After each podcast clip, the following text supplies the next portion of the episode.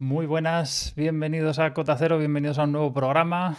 Ya estamos otra vez, como todos los miércoles, aquí trayéndoos un poco noticias, entrevistas y, bueno, curiosidades sobre el mundo de la nieve. La verdad es que...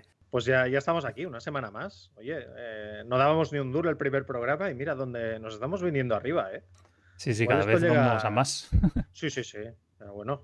Bueno, Supongo que pues... esquiar esta semana no has esquiado nada, ¿no? No, este fin de semana, bueno, eso ya lo comento, ha habido, bueno, no caos en Valdesquí porque están muy bien organizados, muy el tema tal, pero aquí en zona centro estaban los forfaits súper limitados, no llega tiempo a comprarlos online y vamos, fue una locura. A las 7 de la mañana estaba ya lleno el parking, incluso antes, o sea que no había manera. Así que bueno, ya veremos si tengo suerte en la venta online para la próxima semana. Bueno, pues aquí yo sigo igual, esperando a ver si, si relajan un poco las cosas, eh, pero bueno, eh, las noticias no son muy buenas para los que nos gusta ir a pistas.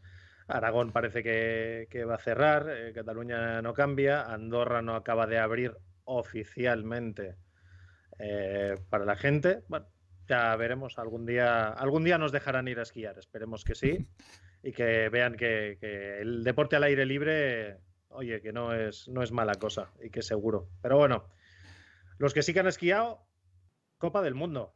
Que Vamos la con gente las quiere siempre que noticias. hablemos un poco, sí, vamos con las noticias por encima. Ha empezado la, la Copa del Mundo de, de Cortina d'Ampezzo ya, vamos más o menos por la mitad. Y la primera prueba la semana Os- pasada no dijimos nada porque la tuvieron que aplazar y al final pues se, se consiguió correr. el- se ha corrido de momento ya el supergigante y el descenso, tanto de hombres como mujeres. En Supergigante ganó Lara Gut y. Vincent Krichmayer en hombres. Qué bien que pronuncias eh, los, los apellidos germánicos, eh, es una pasada. Creo que es Eh, algo más como Krichmayer o algo así. Krieg- Kriegmeier, sí, como, como las salchichas Oscar Mayer. Y en descenso ganó la suiza Corinne Suter. Lara Gut no ganó, quedó tercera. Eh, pero bueno, es, es una de las atletas cuando se habla de velocidad, es, es la que siempre está ahí. Y otra vez Vince- Vincent Kreitz- Kreitzmayer eh, quedó primero. Y nuestro amigo Beat, Beat Feuth, Feuth- Feuth, eh, tampoco lo sabemos pronunciar, quedó eh, medalla de bronce. Lo que más me, me alucina es que el segundo, que fue otro, un alemán, Andreas Sander, eh, quedó segundo por una centésima. O sea, tiene que ser frustrante, ¿no? Lo siguiente. Una centésima en un minuto y medio más o menos que dura la... O sea, que es el tiempo de la bajada. O sea, que imaginaos en un descenso bajando a 120 o 130 por hora eh, que te quedas a una, dez- a una centésima, perdón. O sea, es- yo, pido revisión del VAR, ¿eh? Yo pido ahí, por favor, eh, quiero, quiero rearbitraje del, del partido. Eh, también se han quejado un poco algunas esquiadoras, como la, la, que se ha quejado pues, de la organización del frío, de que tienen que estar al aire libre, bueno, cosas de la COVID, no te quejes, mujer, que ha sido la que ha ganado en combinada, que es una bajada de slalom y un eh, supergigante. Y en hombres ha ganado Marco Schwartz, que es el que veíamos en el, en el slalom de Sladming nocturno, que se pegaba la bajada aquella eh, nevando y demás, que, que, bueno, es un tío que en slalom lo está petando ahora mismo. eh, la escuela austríaca, luego la mencionaremos seguramente. Escuela austriaca de esquiadores, ¿eh? No Sí. empecéis a liar con el rollo de economía, que aquí no vamos a hablar de eso. No, de economía no vamos a hablar porque cada uno subsiste como puede. Y luego una, una curiosidad es que en la Copa de en, en la Copa del Mundo pues, eh, se, se- se da cabida o se potencia un par de, de carreras eh, que se corren en, formato de slalom paralelo. Esto, si alguno lo ha visto, pues bajan dos, una calle azul y una roja, y hacen un, un slalom Tenemos un vídeo, vamos a Sí. ilustrar. un vídeo de- precisamente de la carrera eh, de la ganadora, que ha sido en mujeres Marta Basino, italiana, corría en casa, con lo cual, si podéis, luego en el, en el Discord os dejaremos el, el vídeo para que veáis la, la euforia con la que viven los italianos, absolutamente cualquier cosa que hacen. es, es, vamos, es exagerado. Y luego eh, la medalla de, de oro la ha ganado Mathieu Fe- Febvre de, Fran- de Francia, obviamente. Es Bueno, curioso para porque los, eso para, los que estáis viendo ahora justo, que a ti no, no lo estás viendo, es el slalom paralelo. Como veis, eso es bastante espectacular y es sorprendente porque se corre a la vez y al final, eh, fijaos que entraron prácticamente a la vez. Sí, también y, ¿eh? y fue, vamos, otra vez milimétrico. Pero bueno, continuamos. Sí, la verdad es que esto de los, de los paralelos o la competición que ha habido por equipos, que también se corre en este formato, pues a nivel televisivo realmente, pues para el que está en casa es muy chulo, pero genera polémica entre los más clásicos, Y para que os, una, para que os hagáis una idea, Federica Briñone, que es la embajadora de la Copa del Mundo en Cortina, eh, directamente en declaraciones ha dicho, estas pruebas son una mierda, no volveré a competir en ninguna de ellas está bien, como que, la embajadora raje de esta manera de tu propia copa es espectacular. La verdad es este que, o sea, son comillas, ¿eh? O sea, no estamos poniendo palabras en boca de nadie. Palabras literales de la embajadora de la Copa del Mundo. Esta competición es una mierda. Ese es el eslogan. Eh, como, como, cosa curiosa, eh, bueno, deciros que en la prueba de equipos ha habido, es, complicado, eh, ha habido una final Noruega-Suecia, eh, típica final de, Eurovisión. Final ha ganado Noruega, eh, pero es una competición muy polémica porque intervienen los jueces, no se sabe bien cómo se puntúan, te cambian la puntuación. Es un lío, es un lío y no me extraña que a los esquiadores no, les guste. Lo que sí gusta y nos ha gustado es que hemos tenido por fin una buena actuación de un, de un español.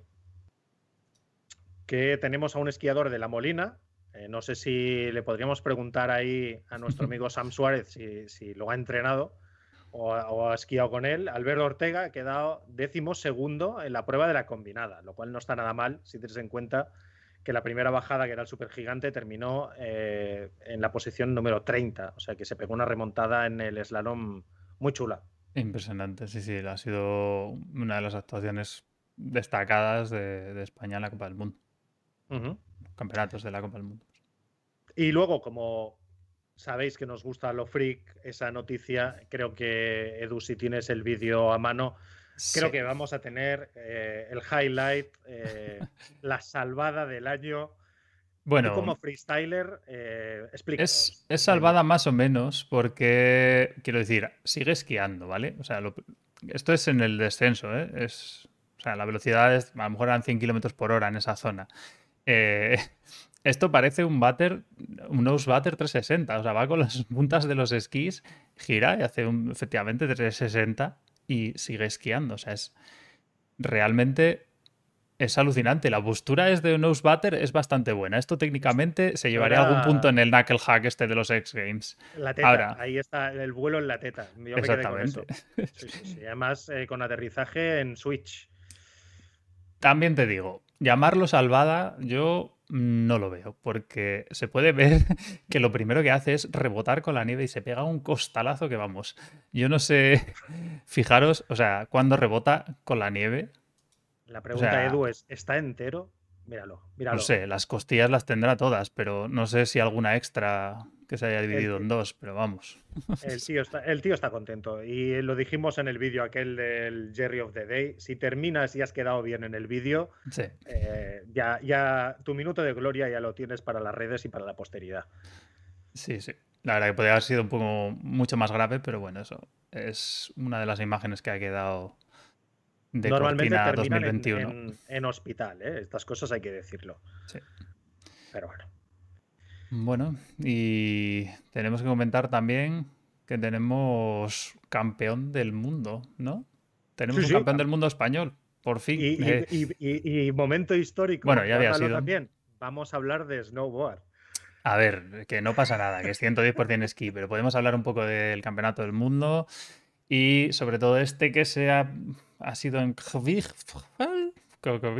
bueno, da igual, no, sé cómo se pronuncia. No, luego tenemos una invitada que le vamos a, preguntar cómo se pronuncian ciertas cosas, porque lo, va a decir mejor que nosotros, eso segurísimo. vamos a poneros la bajada de Lucas Eguíbar eh, en esto, en los campeonatos del mundo de snowboard cross o border cross, bueno, eh, como lo queráis llamar, que es esta modalidad tan espectacular que al final, pues eso, no es una pista normal, se corren varios esquiadores o varios snowboarders a la vez y está llena de peraltes, de saltos, de dubis. Eh, muchos saltos hay que amortiguarlos, otros son simplemente saltos larguísimos a toda velocidad.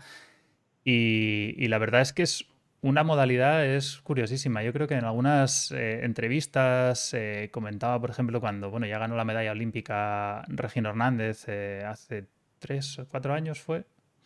Tres años, ¿no? Ah, no. Sí, tres años tuvo que ser. En 2018 fue. Eh, no, la de Pyeongchang, la medalla olímpica. Ah, vale, vale, Cierto, cierto. Em, que casi lo más importante cuando le preguntan, dicen que es el, el esquiman, es cómo tengan preparada de bien la tabla con la cera adecuada, con la tabla perfectamente encerada, con su estructura y todo, para correr esa décima de segundo más que, que, los, que los contrincantes. O sea, al final hay mucha técnica, tienes que salvar muchos saltos y muchas veces salvar a los contrincantes y hay estrategia, pero fijaos que o sea, la llegada fue milimétrica. Entonces yo estoy seguro que al primero que fue a abrazar y al primero que fue a preguntarle fue a eso, al esquiman o a, pedirle, digamos, que, se lo haga así siempre, porque fue impresionante. remonta precisamente por lo que comentaste tú en su día, eh, por deslizar, no por saltar. Efectivamente. donde coge la, velocidad es al final. Y la verdad es que el esquí cross es una modalidad que visualmente es muy guapa. Eh, y dices que lo primero es, eso, lo segundo más importante es llegar entero, porque realmente la posibilidad de costalazo eh, es, importante, es, una modalidad con caídas. De hecho, aquí se va más o menos eh, aerodinámico, pero no se va con los mallas de competición ni mucho menos. Estos van con unas buenas armaduras y bien protegidos, porque al final con varios esquiadores o varios snowboarders en la pista es una disciplina más peligrosa. Pero bueno. Y si hablamos de peligro, y abandonamos un poco el tema de, la competición y de la pista, porque cada vez más la gente se, anima, ¿no? Esto de salir de pista, eh, hacer esquimo, eh, rando, backcountry, no sé cuántas nombres, cuántos nombres le vamos a, llamar a lo mismo. Eh, pero claro, la gente cuando sale tiene que ir con cuidado. No has dicho esquí de travesía, que hay gente que es muy purista, hay gente muy purista que no le gusta que le llamen esquimo. La verdad que me da igual, uso esquimo, travesía indistintamente, no, no hago diferencias. Pero bueno, este, mucha gente coincide que este año va a ser el año, bueno, está siendo el año del esquimo y mucha gente se está tirando a la montaña con menos conocimientos y que hay más accidentes por causas de avalanchas y que está habiendo más avalanchas y he leído en varios sitios en Twitter, tampoco los voy a, poner enlazados porque precisamente prefiero no darles más publicidad, pero sí que hay un run run como que está siendo un año mm, más peligroso y con más gente, con más mortalidad por culpa de las avalanchas. Y, y la verdad es que no, la Europe Avalanche Warning System, que lleva estadísticas de varios años, lleva, bueno, pues eso, datos de toda Europa y en general sí que está siendo un año peor que el anterior, pero el año pasado precisamente fue un poco anormalmente más bajo de lo normal. Se calcula que mueren al año unas 100 personas por avalanchas en Europa. Y este año, pues eso, estamos en 55. Eh, llevamos dos en España que han sido precisamente ni siquiera esquiando, han sido en carretera por el, lo que comentábamos la, la semana pasada en Fuentes de Invierno. Pero bueno, lo que os quería decir es que no estas noticias de alarmismo y de, que está siendo súper peligroso no es así. El peligro está y hay gente quizá más este año practicando esquimo, pero no está siendo un año peor. Correcto. Y precisa... No, no, y como ibas a decir, y precisamente por eso traemos a dos personas que además están muy vinculadas desde hace años, porque lo de salirse de pista no es moda de un día, sino que eh, mucha gente, eh, es más, incluso mucha gente eh, dice, ¿no? y con razón, que el esquí no nació en pista. No había pistas pisadas cuando empezó el esquí. Así que en este retorno al, purismo, al, ir a la montaña, al descubrirla, pues son dos personas que desde hace años tuve la suerte de conocerlos porque son, vamos a llamarles liantes profesionales en esto del, del freeride. Para que tú llames liante a alguien, ya tiene para que, yo llame ¿eh? liante a alguien es que me han liado a mí. imagínate, imagínate. Así que si te parece, damos ya la bienvenida y, presentamos a Cari Gómez. Eh, muy buenas, Cari, representante de, en este caso, muchas cosas, muchas marcas textiles históricamente y muy vinculada a la organización desde la parte de Goretex de absolutamente mil y una historias. Eh, no sé si habéis oído hablar de los high camps en Vaqueira, en Gran Valira, eh, campamentos donde iniciarse en el freeride, en el esquimo, etcétera, etcétera, montados brutalmente y que además ahora está colaborando como embajadora para una agencia que es especializada y de hecho por eso la traemos aquí, porque como, como es una alianta que nos cuente como aliado a nuestro otro invitado de hoy, que es Lionel Philippe, guía de montaña UIAGM, una titulación de las más altas que hay a nivel de guía de montaña, y cómo entre los dos, en la parte técnica, en la parte organizativa y demás, pues ven el mundo del esquimo, del freeride y estas aventuras de lo que para muchos es, eh, bueno, según dicen, la meca del, esquimo, del esquí de travesía y de la naturaleza más salvaje en, en Lofoten. Lofoten en el norte de Noruega tiene que pegar una rasca tiene que ser algo, algo brutal.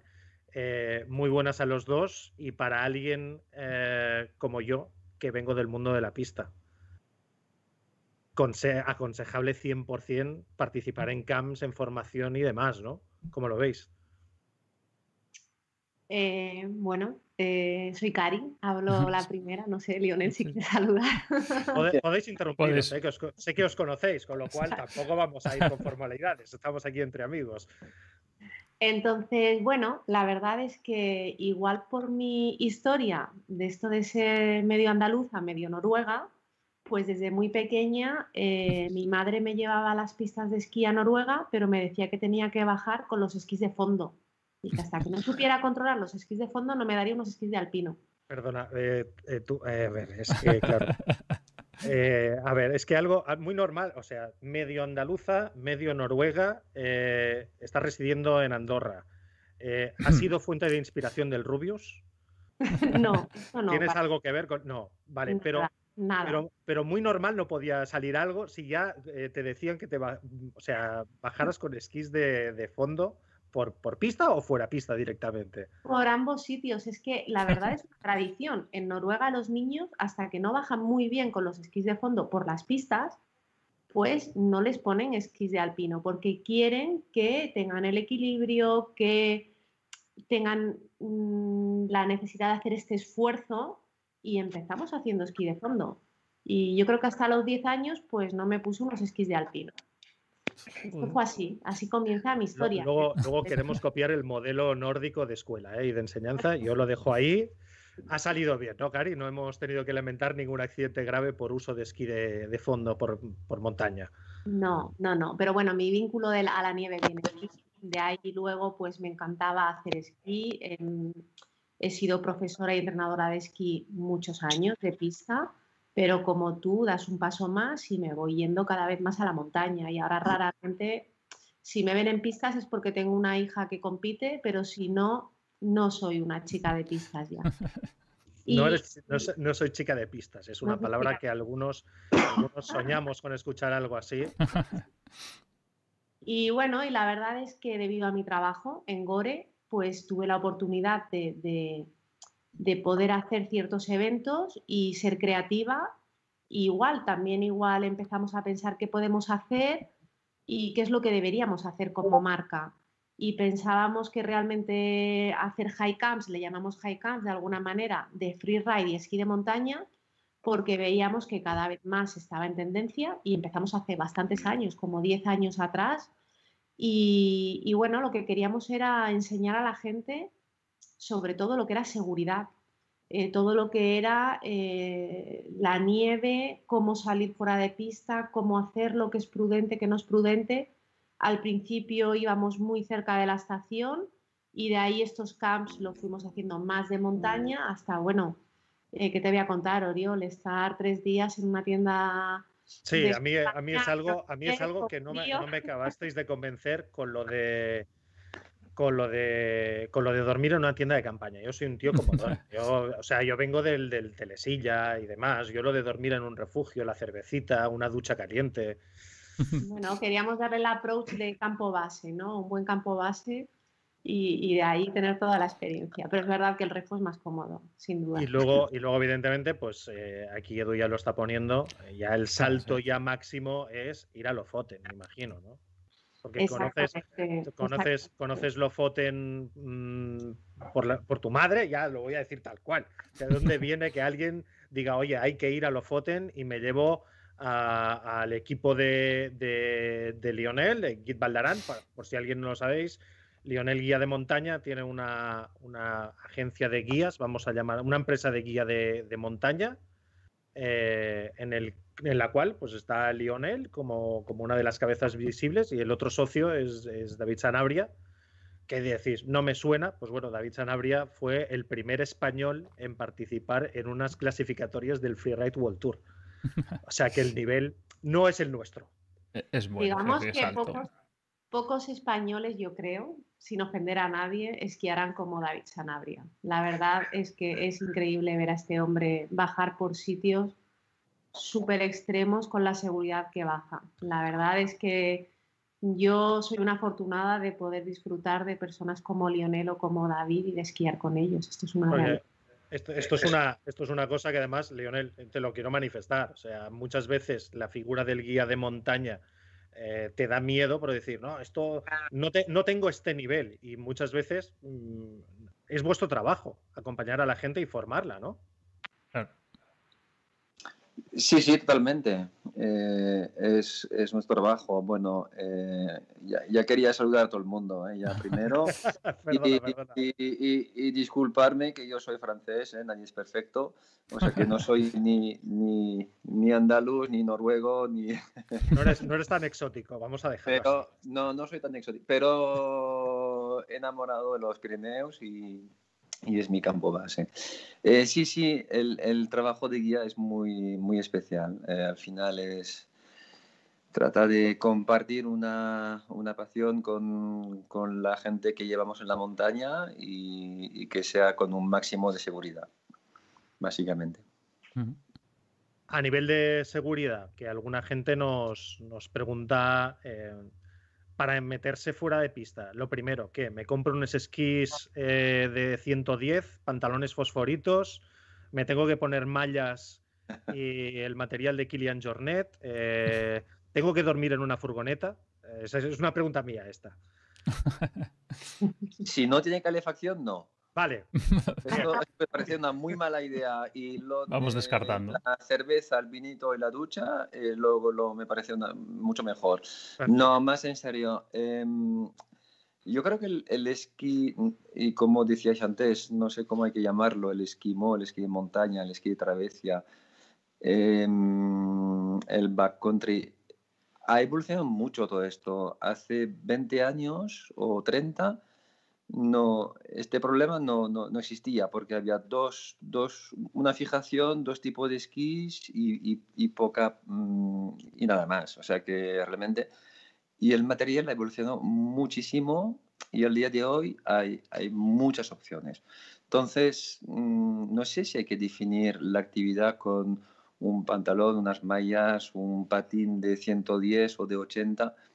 Realmente son disciplinas distintas eh, todo está alrededor de la actividad de esquí de montaña, pero es verdad que ahora por mí, por ejemplo, el esquimo no, no es el esquí de travesía, es un, poco, es un poco distinto, la definición no es la misma y, y, a cada uno buscar un poco su camino y lo que más le gusta y ir a probar poco a poco.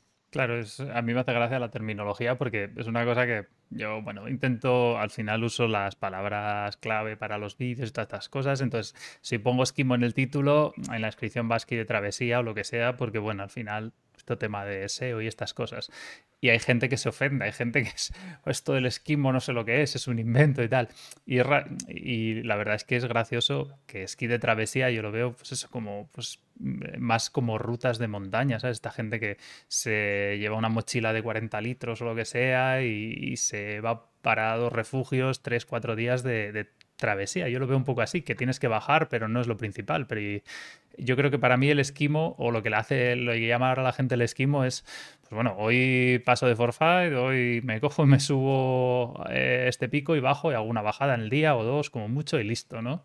Yo lo veo al menos así, no sé vosotros.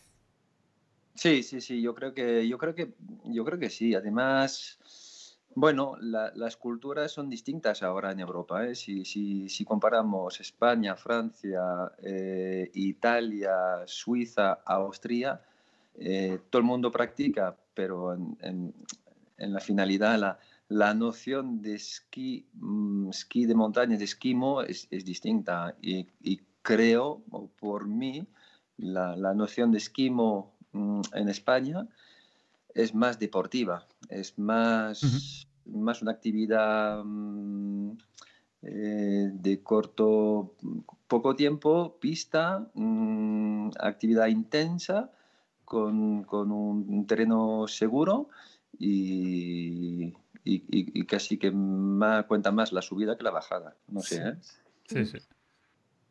mira, tenemos preguntas, por ejemplo, aquí que nos habían pasado la gente y una de las más típicas y más habituales es cómo empiezo, o sea, qué me compro antes. O sea, ya lo comentaba de eso, que si los esquís con las fijaciones de travesía o tal, por ejemplo, eh, directamente vosotros, mm, ¿tú recomendarías a la gente que se tire un poco a las fijaciones tech, perdón, a las fijaciones tech o similares o las fijaciones de marco las ves como un buen paso intermedio para la gente que a lo mejor todavía no se atreve y, va con su bota normal y la fijación de marco? Em, yo, yo, creo que lo primero, primero, mm, igual lo siento porque no voy a contestar a tu, a tu, pregunta. No pasa nada, tú desarrolla lo que quieras. Eh, son las botas, son las botas. Es que, es que mm, practicar una actividad eh, con unas botas que no son cómodas, que te duelen, y para no disfrutar, ya, ya, ya, ya, ya ya más mal. Entonces, lo primero, creo que lo primero son las botas. Es, lo, que, mm, es lo más importante. Claro, dentro de las botas, entonces entiendo que ya coges unas botas orientadas a esto, que ya tendrán para pines y, bueno, aunque las puedas usar a lo mejor con estas fijaciones de ahora, de WTR y estas cosas, bueno, Greenwalk, pero probablemente botas orientadas a freeride, ¿no? Es que es lo mismo, existe todo ahora. Existe la, típica bota eh, de esquimo que pesa eh, unos cuantos gramos para subir rapidito y, muy, muy, muy cómodas. Y luego existe la, la, bota ski eh, freeride de, de, travesía con un DIN de 130 que permite esquiar lo más normal del mundo, o sea que con mucha velocidad y mucha potencia. Entonces, estamos hablando de, dos actividades totalmente distintas y entre la bota 130 y la, y la carbona, la bota carbono de, ultra ligera, existen ya mm, tres gamas distintas. Creo que primero mm, hay que saber un poco lo que, lo que quieres practicar para antes de invertir y diría que mucha gente igual se equivoca al principio, no, no compra el material mm, adecuado a lo que quieren hacer. O sea que... Mm, lo primero botas. sí, pero primero, yo creo que sí, yo creo que primero botas y ahora también lo primero es que la suerte, antes no era así, pero ahora se puede alquilar mucho material. Eh, antes era, era, era, era complicado, ahora no quiero exagerar, pero en cualquier sitio en los Pirineos que sea o, en Andorra se puede alquilar mucho material y se puede probar. Entonces, este material es un poco, un poco costoso y primero mejor probar. Sí, pero bueno, para una primera aproximación, para un primer día a lo mejor en el que quieras ver a ver cómo es esto de focar, cómo es esto de ir con esquís para arriba, sobre todo, que Sinceramente, yo no empecé hace mucho con esto y es una sensación extraña. No sabes cuánto agarran las focas, cómo te deslazas, o sea, cómo te deslizas con ellas, cómo te desplazas. Es, probablemente el alquilar el material.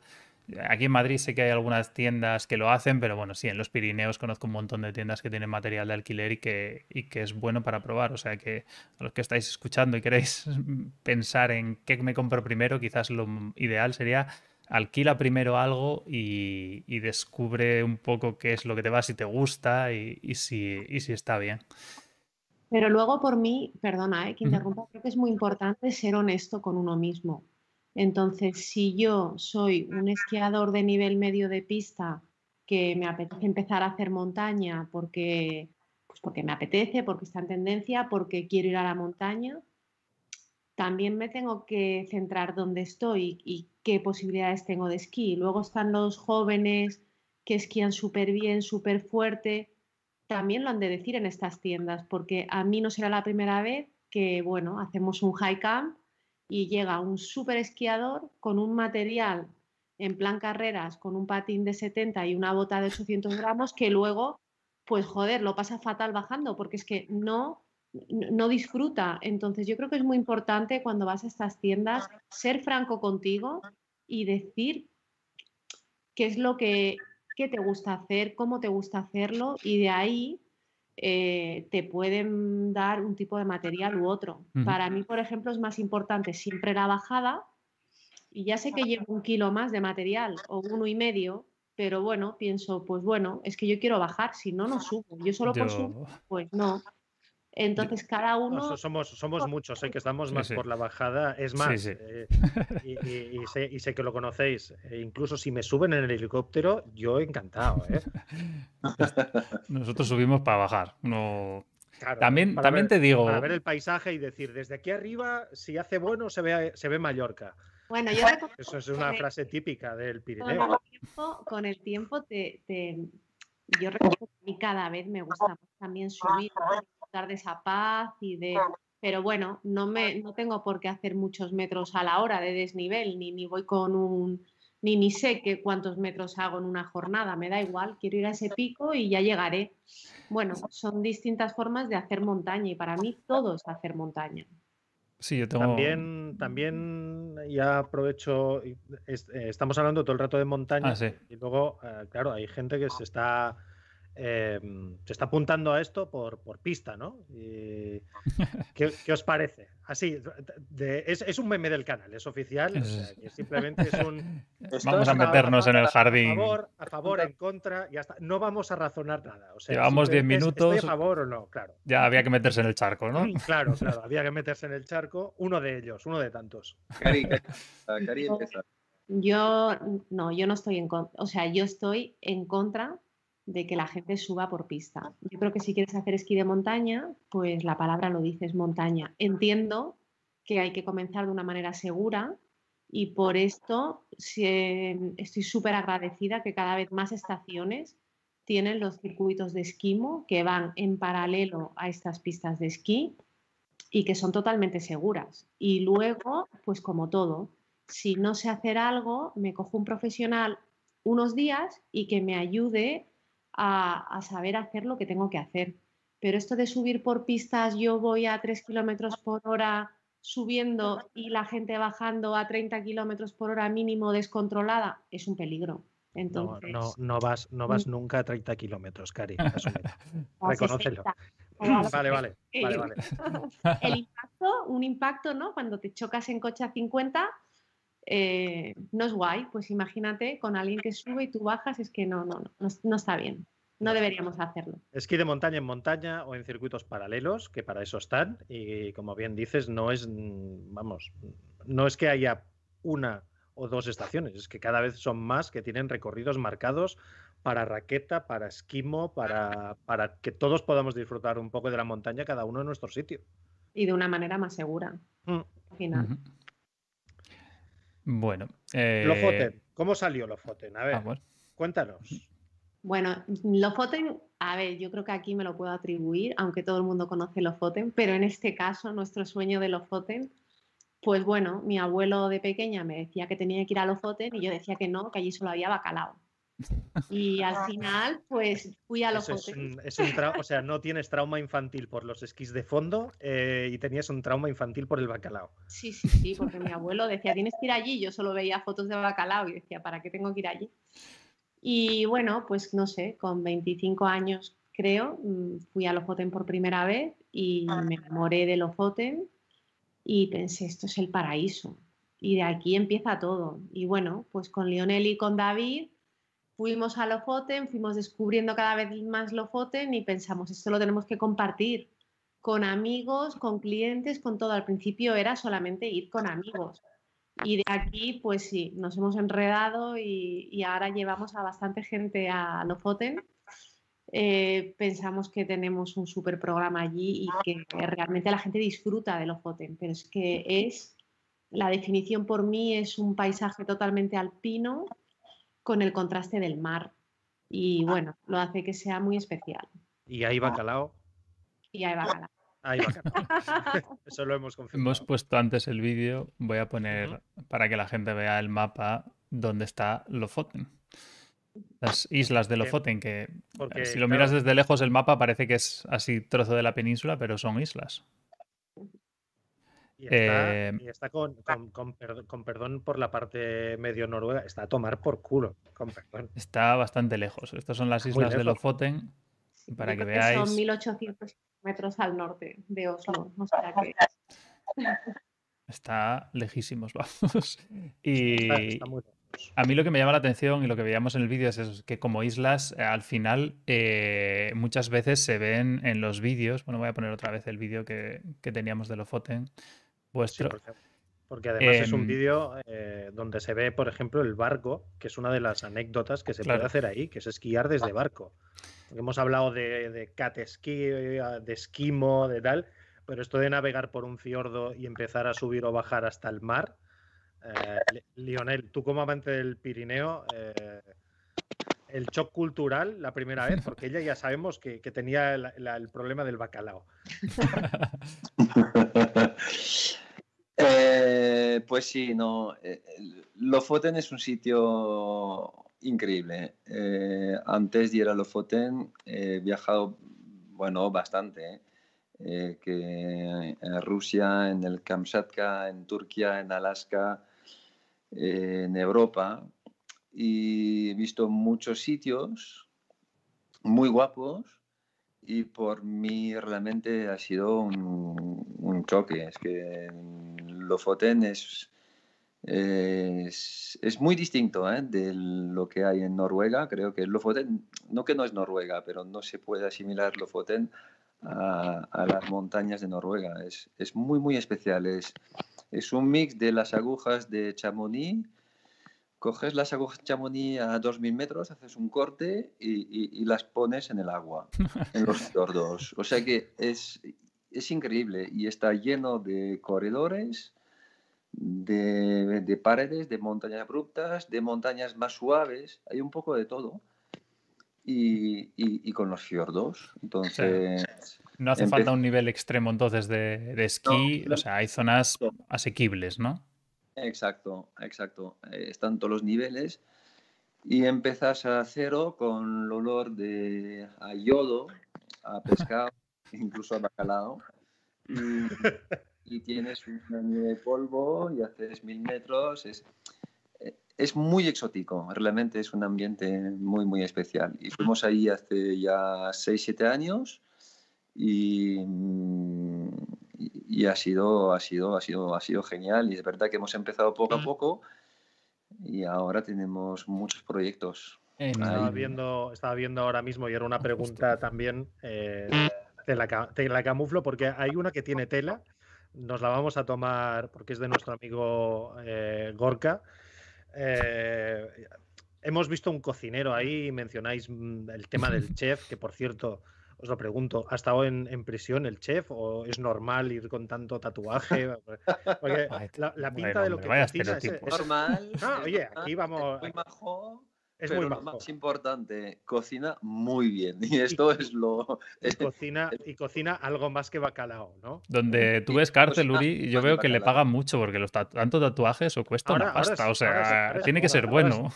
No, hombre, pero el, el salario en Noruega no es el de aquí. el- el- Bueno, los tatus seguro que son caros bueno, igual. tampoco, No, no, tampoco Iván, la zona no norte de Noruega tampoco es un sitio donde haya tanta gente y al final eh, no sé cómo se llama el pueblo donde no, no me voy a arriesgar, lo prometo. O sea, ya con los nombres germánicos ya hemos tenido suficiente. eh, donde tenéis el campo base, que es un, un pueblecito Es- pesquero.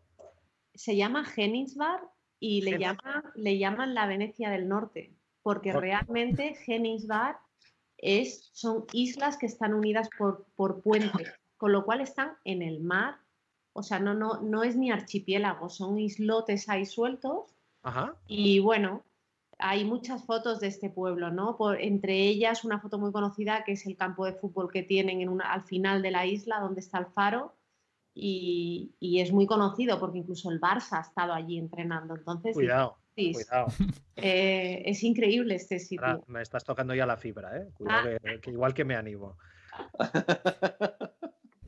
No, pero lo que sí preguntaba, eh, y esto es una, ya, eh, a ver, preguntas, eh, preguntas así singulares. Me preguntan si se come ballena y si uno se recupera antes de, con, comiendo ballena o no.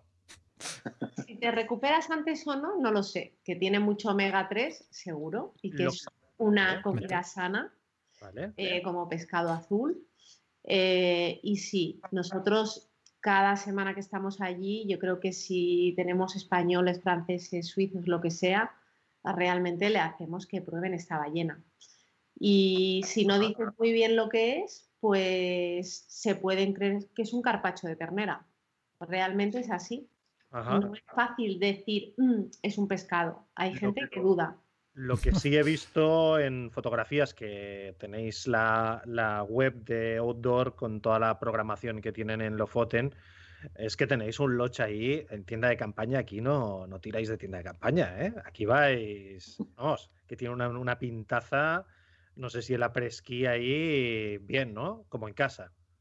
Bueno, yo creo que es importante ya que haces un viaje tan especial, que todo sea especial. Por esto intentamos cuidar el máximo detalle. El cocinero que haga la mejor comida, que cuando llegues te puedas relajar bien en el lodge, una buena sauna, bueno, todo lo que podemos ofrecer. Y ahora, pues sí, también tenemos el barco preparado ahí en el, muelle de delante de la casa para acceder a sitios donde no es fácil acceder en Lofoten si no tienes un barco, porque realmente hay muchísimos sitios que es imposible acceder en carretera. Y bueno, y decidimos darle una vuelta más, soñar un poco más y como Lionel y David tienen que descubrir todos los corredores habidos y por haber, pues había que tener un barco.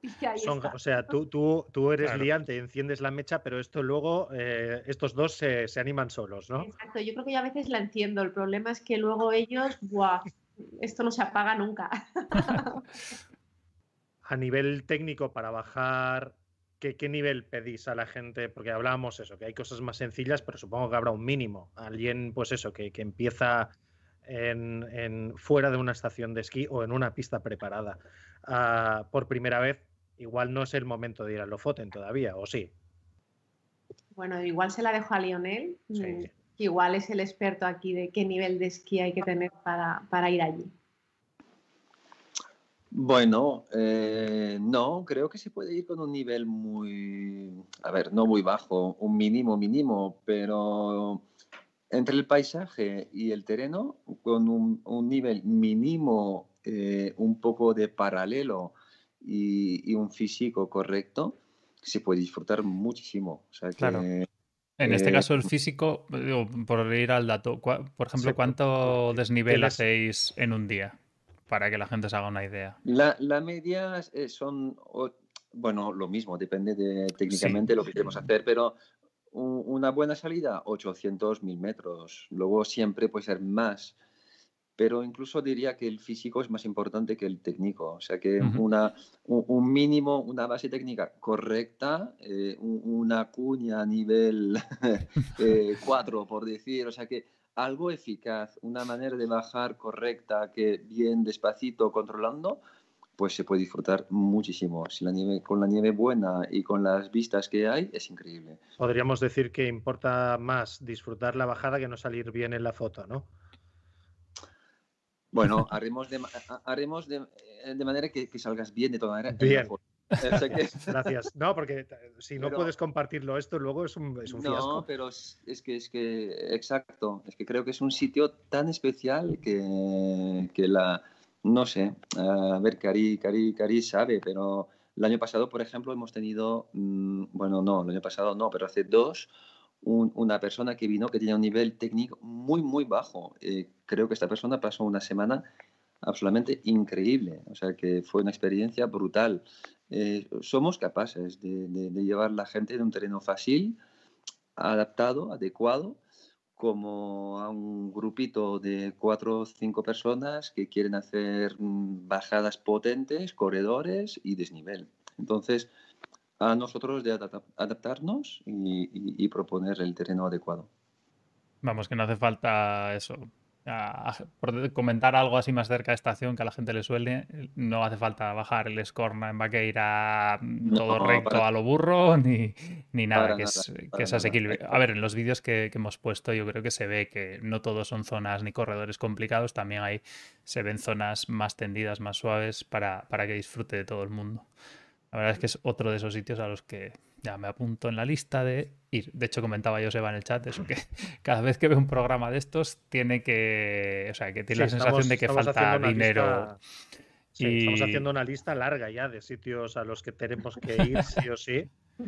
Como tenemos otra lista, y aprovecho y cuelo el segundo zascazo del, programa, eh, tenemos una pregunta que hacemos a todo el mundo, es una pregunta doble. Pregunta Podéis elegir contestar a la primera parte o a la segunda en función, es un ranking que estamos haciendo de, eh, bueno, Edu y yo este año no podemos esquiar, él ha podido esquiar dos días en la Gran Vía de Madrid, yo por la Gran Vía de Sabadell ni eso. Entonces estamos haciendo un ranking de gente a la que le tenemos rabia por eh, diversos factores. Uno, gente que os podéis dedicar al mundo del esquí. Queremos saber si cobráis más que nosotros. Esta, podéis elegir contestar esta o no. O no. La segunda que sí o sí os pedimos que nos contestéis para establecer ese ranking de gente que nos dais rabia es ¿cuántos días de esquí habéis esquiado en el último mes? Puedes empezar. a, grosso, a grosso modo, ¿eh? Bueno, yo creo que cuatro o cinco días a la semana eh, es una manera muy fina, fíjate Edu, que es una manera muy fina de intentar no dar rabia, ¿eh? Sí, suena, a ver, suena poco. Sí. Hay unas días que igual no me da tiempo a ponerme los. Pero es que, claro, me caigo del balcón y, me los pongo. Entonces, tengo esta suerte. Hay veces que esquío tres horas y ya está. Pero, bueno, pero cuentan, cuentan. Créeme que tú y yo dábamos por esquiar media hora. Sí, o sea, yo cuento entonces mis días de esquí lo que decía, por la castellana aquí y, unas bajadas en un parque que eran como 20 metros con suerte. O sea, yo se lo cuento. Aquí... tres horas es lo que tardó Edu en hacer cola para comprar un forfait en Valdesquí. Sí, bueno, al final fue hora y media, hora tres cuartos casi, pero, pero sí, o no, llega a las dos horas, no sé. Ya se me ha quedado el, recuerdo ya un poco difuso, pero. O sea que estamos en Cari 20 días. 20, ponemos. Te sitúa, te sitúa en, un, en un nivel elevado de gente que queda rabia. Uh, Lionel, ¿cuántos días? no, no, no lo sé muy bien porque no voy contando, pero ya unos cuantos, sí. Te, pongo la pregunta, ¿cuántos días no has esquiado? Eh, bueno, claramente no. igual que ni yo lo sé. Vale, vale. Eh, hoy, hoy, por ejemplo, el día ha sido bastante bueno y potente, con mucho desnivel y aunque hacía calor, eh, es sorprendente. polvo. Hacemos, una cosa, lo, multiplicamos. ¿Cuántas horas has estado hoy? Sí se puede decir. Hoy ha sido un día larguito, de las, de las, de las 8 hasta las 5. Joder. Estamos hablando de casi, bueno, de... Bueno, sí. sí. Eh, vamos, que algún día tendrías que ir a hacer un papel o lo que sea y no esquiarías. ya, vamos a poner mes entero. Por factor, le ponemos 20, eh, pero 20 plus, le ponemos por encima de Cari, porque esto es... No, la gran diferencia este año que te puedo decir es que he hecho un día de estación. Esto es curioso, pero esto sí es verdad, un día. Y lo que también os puedo decir es que no he hecho mucho de menos la estación. Los remontes, ¿no?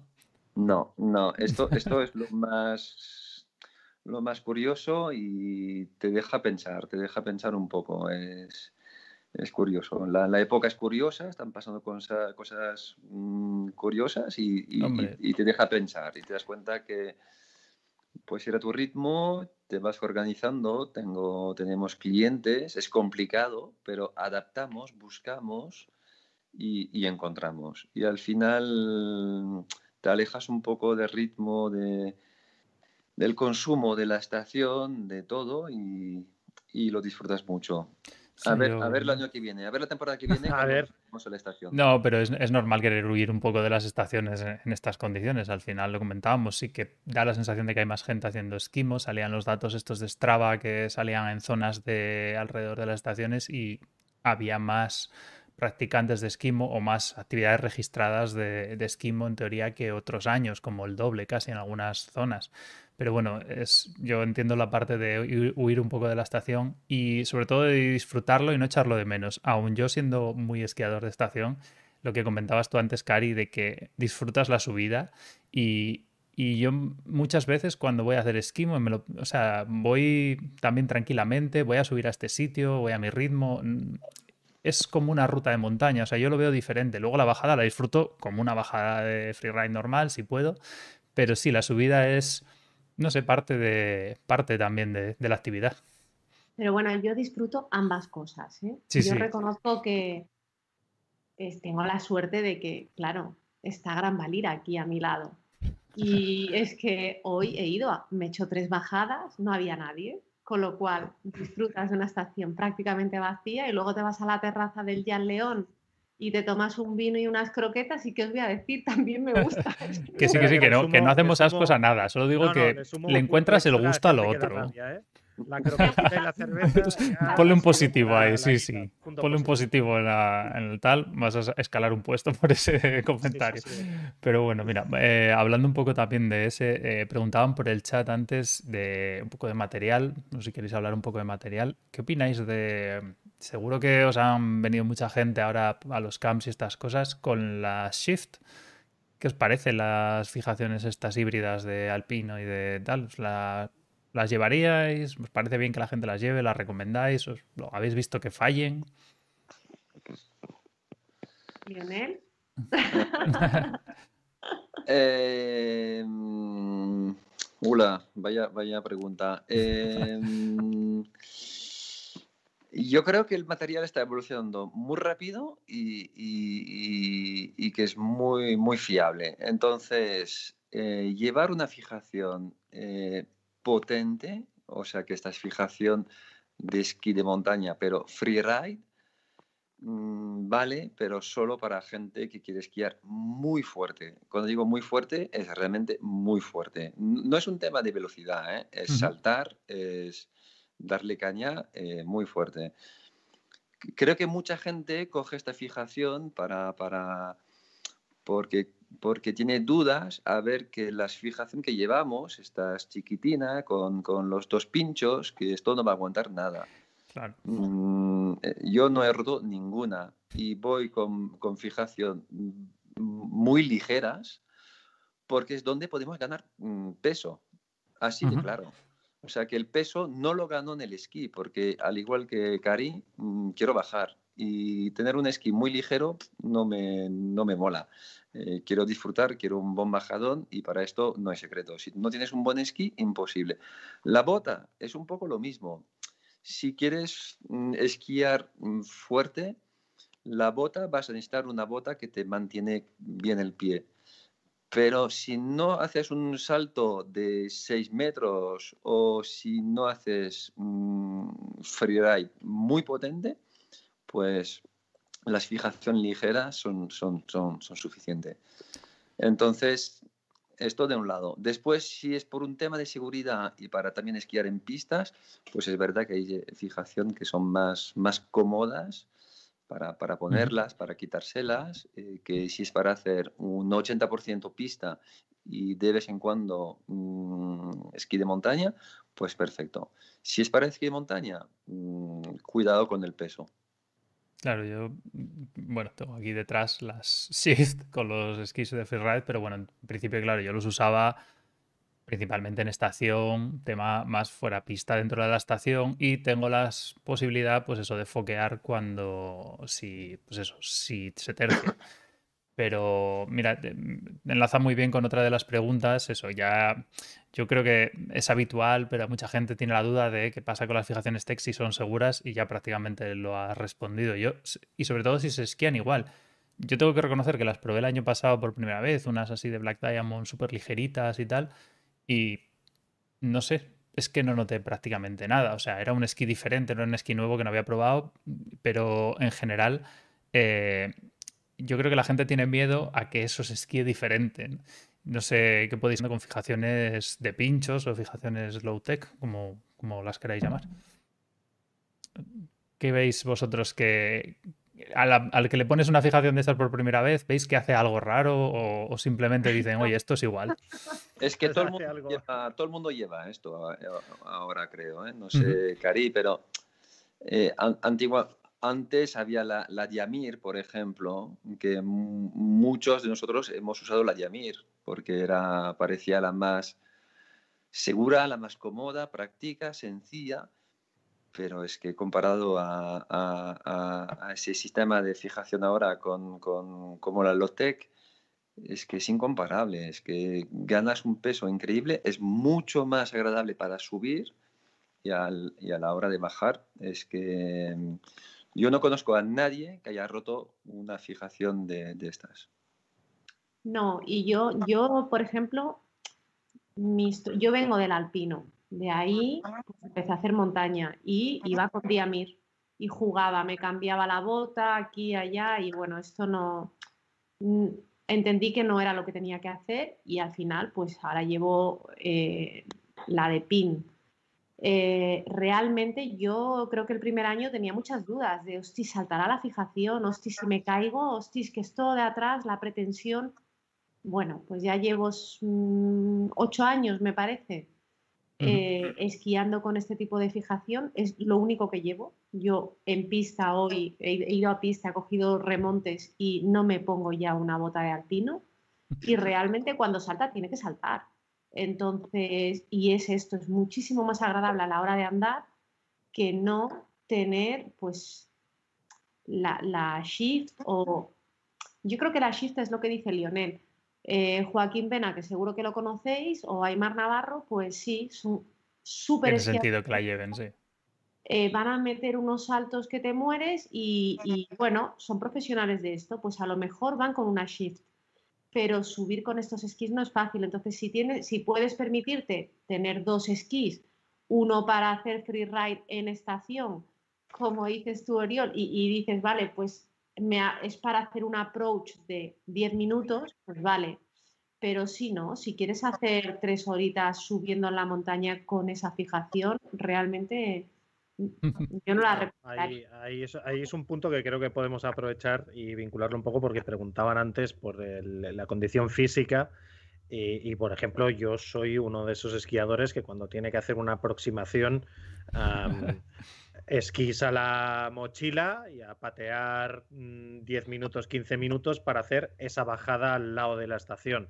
Eh, todavía no me he metido en el tema del esquimo, pero como me sigáis liando, al final vas a ver tú. Y, luego hay otro tema, ¿no? Eh, que evidentemente, si quieres foguear, yo tenía unos esquís pues, con estas fijaciones em, duras de Salomon, Atomic, las, las, no me acuerdo cómo se llama, las, Tracker. Ah, no, las trae, sí, pero me sirven igual las Baron, que son fijaciones que de marco, que sí que dan muchísima seguridad al bajar, para bajar todo lo fuerte que quieras, pero eso es un muerto. O sea, llevar un esquí de esos a la espalda es un, es un muerto de cuidado.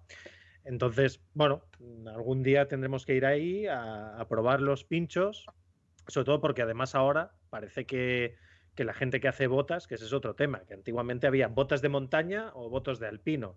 Y ahora cada vez más, pues como las definiciones de esquimo, freeride y demás, se pues, mezcla cada todo. Vez se mezcla todo y ahora hay, hay, gente como yo que tenemos pies de, de hobbit que, que, podemos empezar a llevar material que hasta ahora de montaña, pues la gente de montaña eran muy finos, Lionel. Eh, o sea, pies estrechitos todos. Pies estrechitos. No, pero es que es que es exactamente esto. ¿eh? Yo, yo estaba pensando, creo que tengo cinco pares de esquí eh, y era de 70 de patín a 122 y, y tengo todo montado eh, con, con, con, sistema Lotec, vamos a decir, y ahora tengo dos botas. Tengo una bota ligera, pero no tan ligera, ¿eh? que, mantiene correctamente Y tengo una, una 120 de DIN.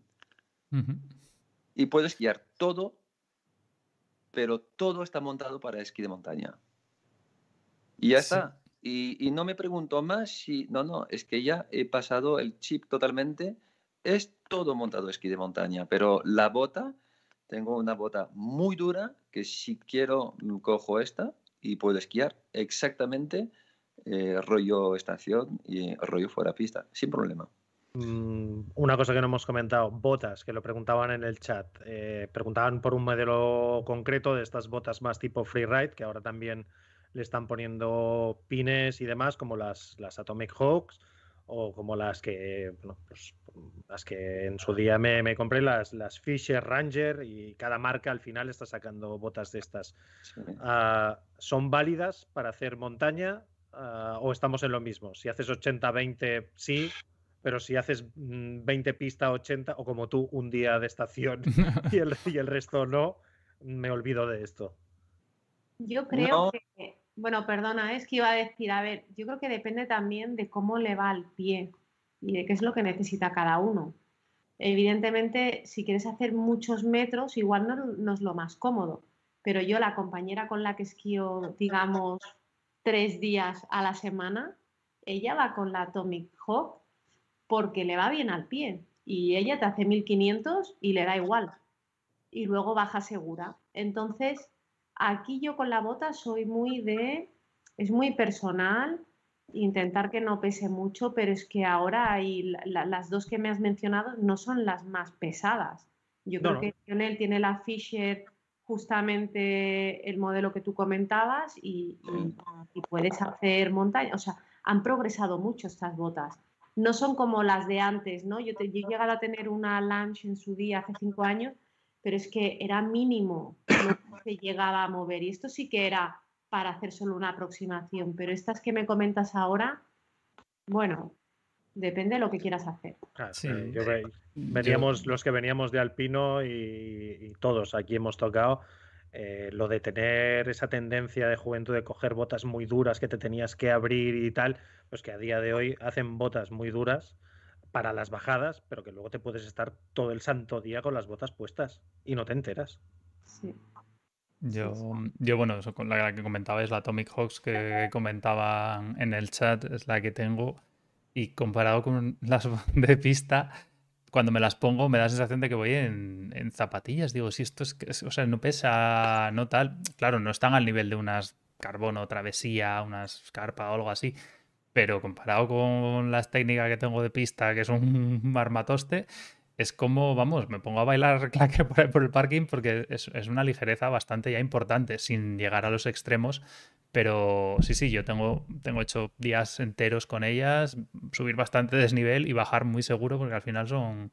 Vamos, al final, al final volvemos a lo del principio. Lo importante tener unas botas que nos vayan bien. Y luego además por lo que he visto, he estado cotillando un poco en la web, eh, tenéis la posibilidad incluso de alquilar los esquís allí y el material allí. Eh, sí, bueno, tanto en Lofoten como yo creo que muchas actividades que Lionel y David hacen en el Pirineo. Se encargan de todo. Eh, se encargan de lo que necesites, del material de seguridad, ya sean mochilas o todo lo que es arba para la sonda, y también alquilan los esquís. Lo que no tenemos para alquilar son las botas. Y es justamente porque yo creo que es lo primero que te has de comprar. Una bota que te vaya bien al pie. Que no te haga. Que no, que, no te haga daño, ¿no? Mm, eso, es, otro, eso es otro gran misterio de la humanidad, ¿eh? que no te duela la bota. que no te duelan los pies. que no te duelan los pies, pero bueno, oye, forma parte de, de la cerveza post-esquí, poderse quitar las botas del pie y dejar descansar un poco los, los pinreles. Mm, bueno, mira, estaban comentando por eso en el chat de fijaciones y tema, pues eso, las marker kimping, que pues, es verdad que fueron así bastante novedosas y bastante tal, aunque yo sí que conozco gente que ha roto muelles y sí que se la ha roto partes.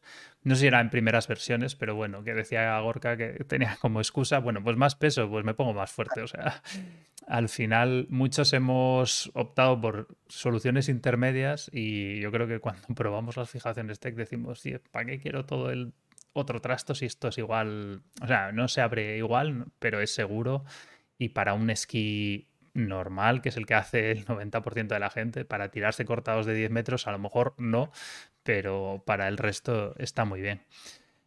Pero bueno, me, hace, o sea, me gusta que menciones el tema del material y del arba para la sonda, porque es una de las cosas que siempre, o sea, la gente es como, voy a hacer esquimo, ¿qué necesito? Mm, arba para la sonda.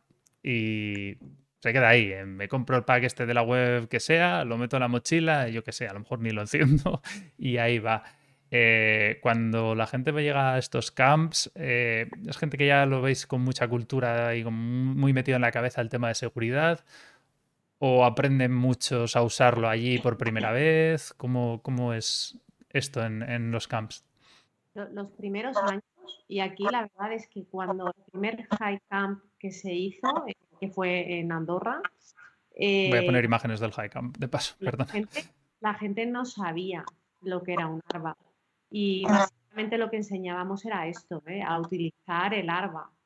Eh, de ahí, ¿qué pasa? Que es verdad que hemos ido subiendo el nivel del high camp, muchos porque muchos han ido repitiendo y querían volver a nuestros high camps y bueno, pues hay que darles algo más. Y yo creo que últimamente sí que había, dividíamos, o sea, había gente que ya sabía cómo se utilizaba larva. Pero una cosa es saber y otra cosa es que creo que nunca nos damos el tiempo de practicar, hacer búsqueda, hacer cartas. me estoy metiendo en el, en el tema de Lionel, pero realmente yo creo que en esos high camps se recalca mucho esto y es muy importante porque si esto no sirve de nada tener el material y no saber usarlo. Claro. Esto está, esto está claro.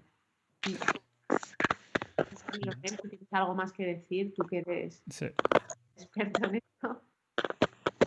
No, no, eh, totalmente de acuerdo. Y, y, y, los que igual tienen dudas sería preguntarse cuándo, cuándo ha sido la última vez que hicieron una, un entreno con una búsqueda real.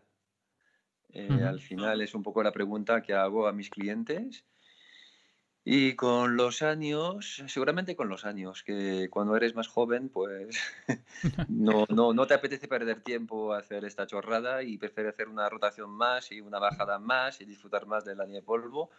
Pero con el tiempo, la experiencia, te das cuenta que si por mala suerte tendría que pasar algo, te das cuenta que la gente que está contigo muchas veces no tiene el conocimiento suficiente para actuar correctamente eh, delante de un, en el caso de, una avalancha. Así de claro. Eh, y cuando les vas preguntando, oye, la última vez que has practicado, ¿cuándo fue? Pues te miran y te dicen, uff, y ya solo esto ya es suficiente. dices, bueno, ya, venga, eh, mañana practicamos.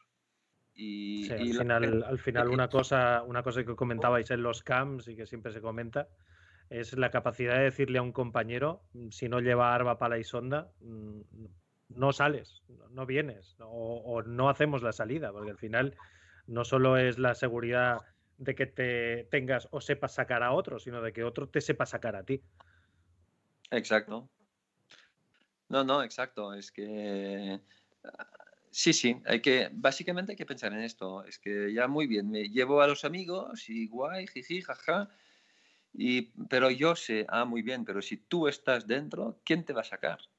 Y, así de básico. Y, seguro que si conocéis historias eh, concretas, reales, de, que han pasado aquí en los Pirineos, pues es esto. Y no es fácil no es fácil con el estrés, con, la adrenalina, eh, actuar correctamente y hacerlo bastante bien, no, no es tan fácil. Y, creo que en esto tenemos que progresar mucho y educar la gente mm, para que se practique mucho más y que todo el mundo vaya mucho más seguro.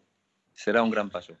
Yo creo que era Cody Townsend, este, el que está haciendo el proyecto este de 50, que comentaba que, bueno, en general lo he escuchado en más sitios, eso que hay cultura muchas veces en Canadá de jugarse unas cervezas, o sea, ¿quién paga las cervezas? A hacer unas búsquedas, buscar un arba, a ver quién lo encuentra antes, enterrarlo al principio y, eso, y el que, el que más tarde antes de empezar, es el ¿eh? que paga las cervezas de, de la presquí. Y parece una tontería, pero o sea, creo que es bien, está una cosa bien. que habría que importar, la verdad.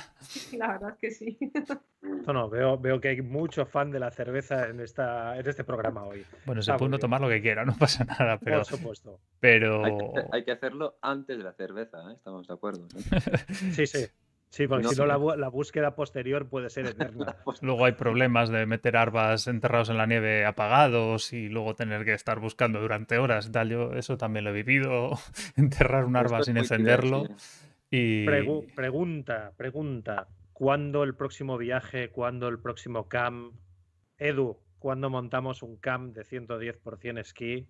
A ver, yo hay mucha gente que quiere esquimo, hay mucha gente que, que quiere aprender, iniciarse, hacer, porque seg- seguro que ni siquiera eso tienen el material, pero lo que comentamos, nunca han hecho un curso para aprender algo de seguridad, ni incluso de subir con, con material de travesía. Eh, de hecho, justo hoy he visto eh, que Valdesquí, aquí en Madrid, organiza por primera vez un, un camp de este tipo.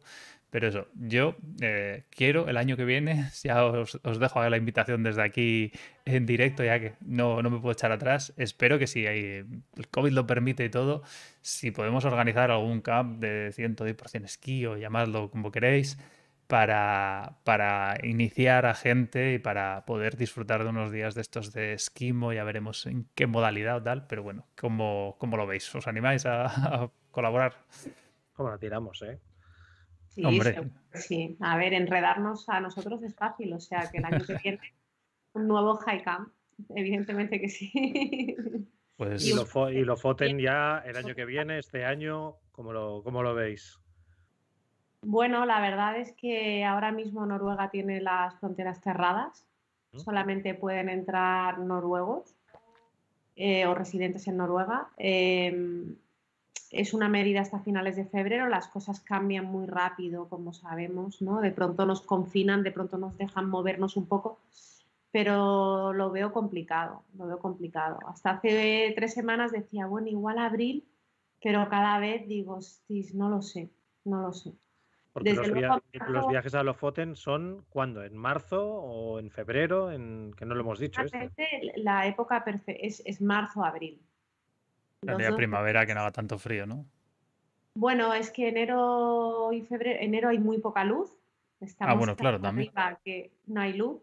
Febrero es muy especial. La verdad es que no vamos allí en febrero normalmente, pues porque también hay más tormentas, pero bueno, yo no descartaría que en un futuro hagamos una semanita a mediados finales de febrero, porque a nivel de luz, tener toda la luz azul es, es algo muy, muy interesante. Pero bueno, normalmente es marzo y abril que sabes que tienes buena nieve, buen tiempo y que normalmente tienes todos los días de esquí garantizados. Igual de 6 hay uno que es malo, pero la estadística nos dice que normalmente vamos bien. Vamos bien. Perfecto. Pues nada, mucha, muchísima suerte. A ver si conseguimos arrancar pronto todos estos proyectos y, y el año que viene seguro que va a ser bastante mejor que este. Vamos, no, no hay mucho margen para ir a peor, la verdad. Bueno, peor imposible. o sea No, que- yo- por eso. Y nada, agradeceros, nos queremos robar más tiempo porque sabemos que está además Lionel después de, de Es todo el día en la montaña igual está cansado y todo. No, Así no, que. Sobre, sobre todo decirle a la gente que, que os conozcan, que entren a vuestra agencia, que entren aquí Valdarán. Si queréis hacer esquimo, freeride, el esquí, eh, saber cómo narices se lo hace para ir eh, 20 días o 25, un solo día a una estación y 25 esquiando. A contactar con ellos, son unos profesionales como la copa de un pino, saben mucho. Y cuando tienes gente que sabe mucho, pues siempre es un placer hacer cualquier cosa. Así que espero a los dos, desde lo personal, veros pronto, en- en- fuera de pistas, en pistas no, y menos con, y menos con perros. Eh, pero bueno, si me tengo que iniciar en el esquimo, prometo que lo haré con vosotros. Muy bien. Pues muchísimas gracias y Vamos. encantados de, de, eh, bueno, de dar nuestro apoyo al mundo de- del esquí de montaña y, y de los viajes de esquí de montaña. Eso. Pues sí, muchas gracias y, y animo con lo vuestro, con vuestro programa y nos vemos muy pronto. Espero. Gracias por invitarnos. A vosotros por venir. Bueno, buenas noches. Ah, buenas, noches. buenas noches, descansar. Bueno, pues tú y yo seguimos, ¿no, Uri? Nosotros dos, nosotros dos seguimos porque, porque falta el momento freak. La verdad es que me han entrado ganas de, de esquimo, de freeride, de todas estas cosas. Si te parece, hablamos de. Pues recuperamos los sitios raros del mundo que no conoce la gente, ¿no? Eh, hablemos de sitios extraños, hablemos de sitios, hablemos de sitios raros. extraños. Y el sitio. ¿Qué nos traes hoy? Pues hoy os traigo, hoy os traigo un, hablamos antes de distintas modalidades y demás, y os traigo un sitio famoso por el free ride en, en Laponia. Alguno dirá en Laponia, eh, Laponia solo hace frío y yo me río, como decía Noeli, porque eh, cuando hablamos de Laponia, por cierto, Lofoten geográficamente forma parte de esa extensión que es Laponia, la tierra de los Sami, los últimos nómadas, hablamos de los indígenas de, de Canadá y, también ha habido indígenas y población eh, tribal todavía en Europa y la sigue yendo repartida entre la zona norte de Noruega, Suecia, Finlandia, que es quizá la más, la más conocida, e incluso Rusia, eh, que tiene su ciudad Sami más conocida en Murmansk, donde estaba eh, la base de submarinos nucleares más famosa del mundo.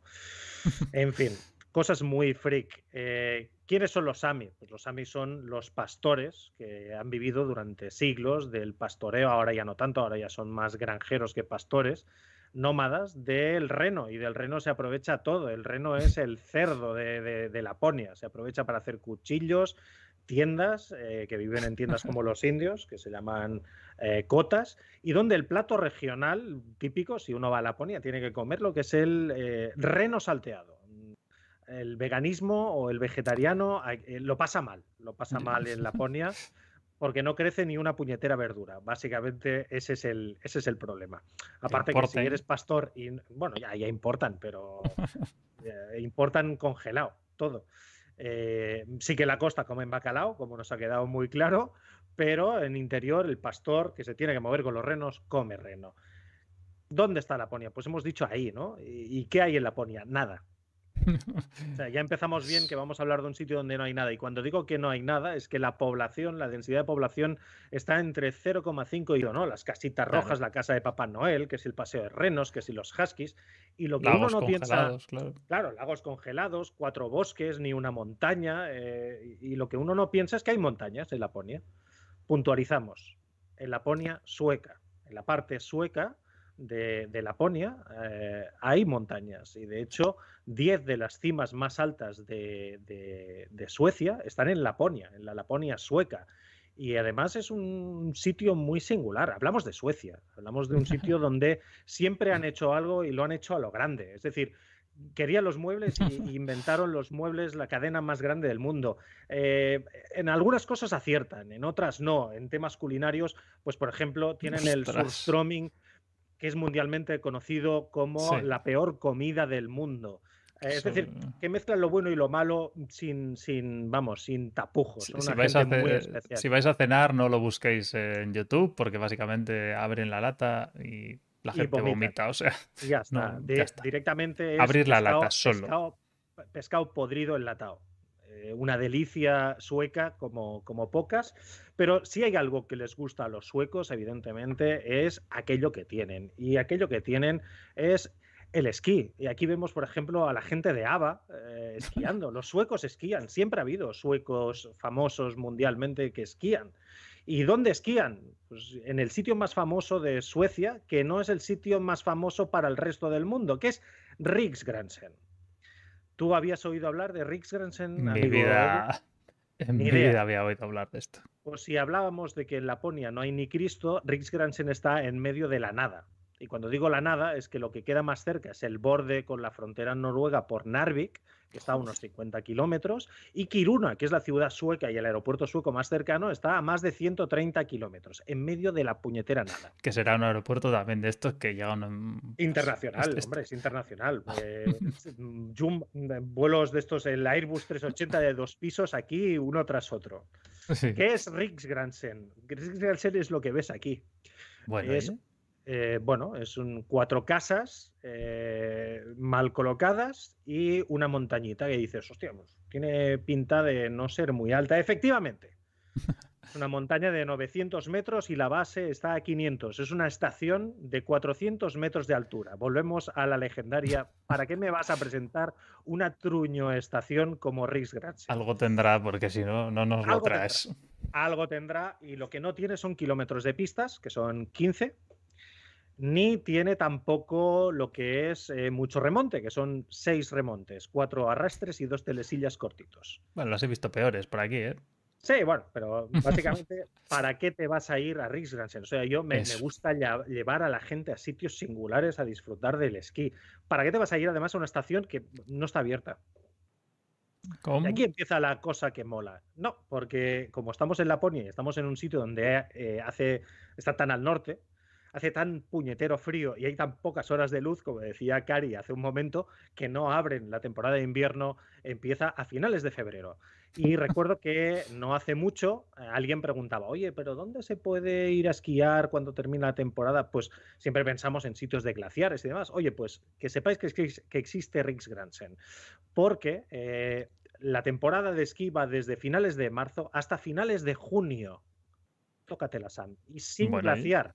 Y además tiene una cosa muy buena, y es que evidentemente los números no es el fuerte de esta estación, pero su lema sí. Y es que el lema que veis en la web dice claramente eh, que el powder no es divertido, simplemente es la vida en sí. O sea, tienen que esquiar en powder. Y es que si por algo es famoso Rix Gransen, mm. no es por las pistas, sino que es por el fuera pistas. Porque, a diferencia de lo que ocurre aquí, es un punto en el que ir a esquiar, pero en el que no hay límites de estación, no hay límites de pista. Riksgrensen está en un sitio especialmente curioso porque lo más cercano que hay es su estación vecina que se llama Björkliden, que tiene algún kilómetro más, está a unos 30 kilómetros, pero en 30 kilómetros de radio en la dirección que vayas no hay nada más que montañas, montañas, montañas y nieve. Y son montañitas que no están nada mal, porque tú empiezas a 400 metros, son montañas de 1200, 1400 metros de altura, que está bien, para hacer foqueadas de un día no, no, puedes no, está mal, ¿no? Vamos, esa es para un día una o dos bajadas. Te puedes imaginar además que no hay mucha gente que vaya a Riksgransen nadie ha ido a Riksgransen. Pero ¿por qué narices me está hablando de Riksgransen?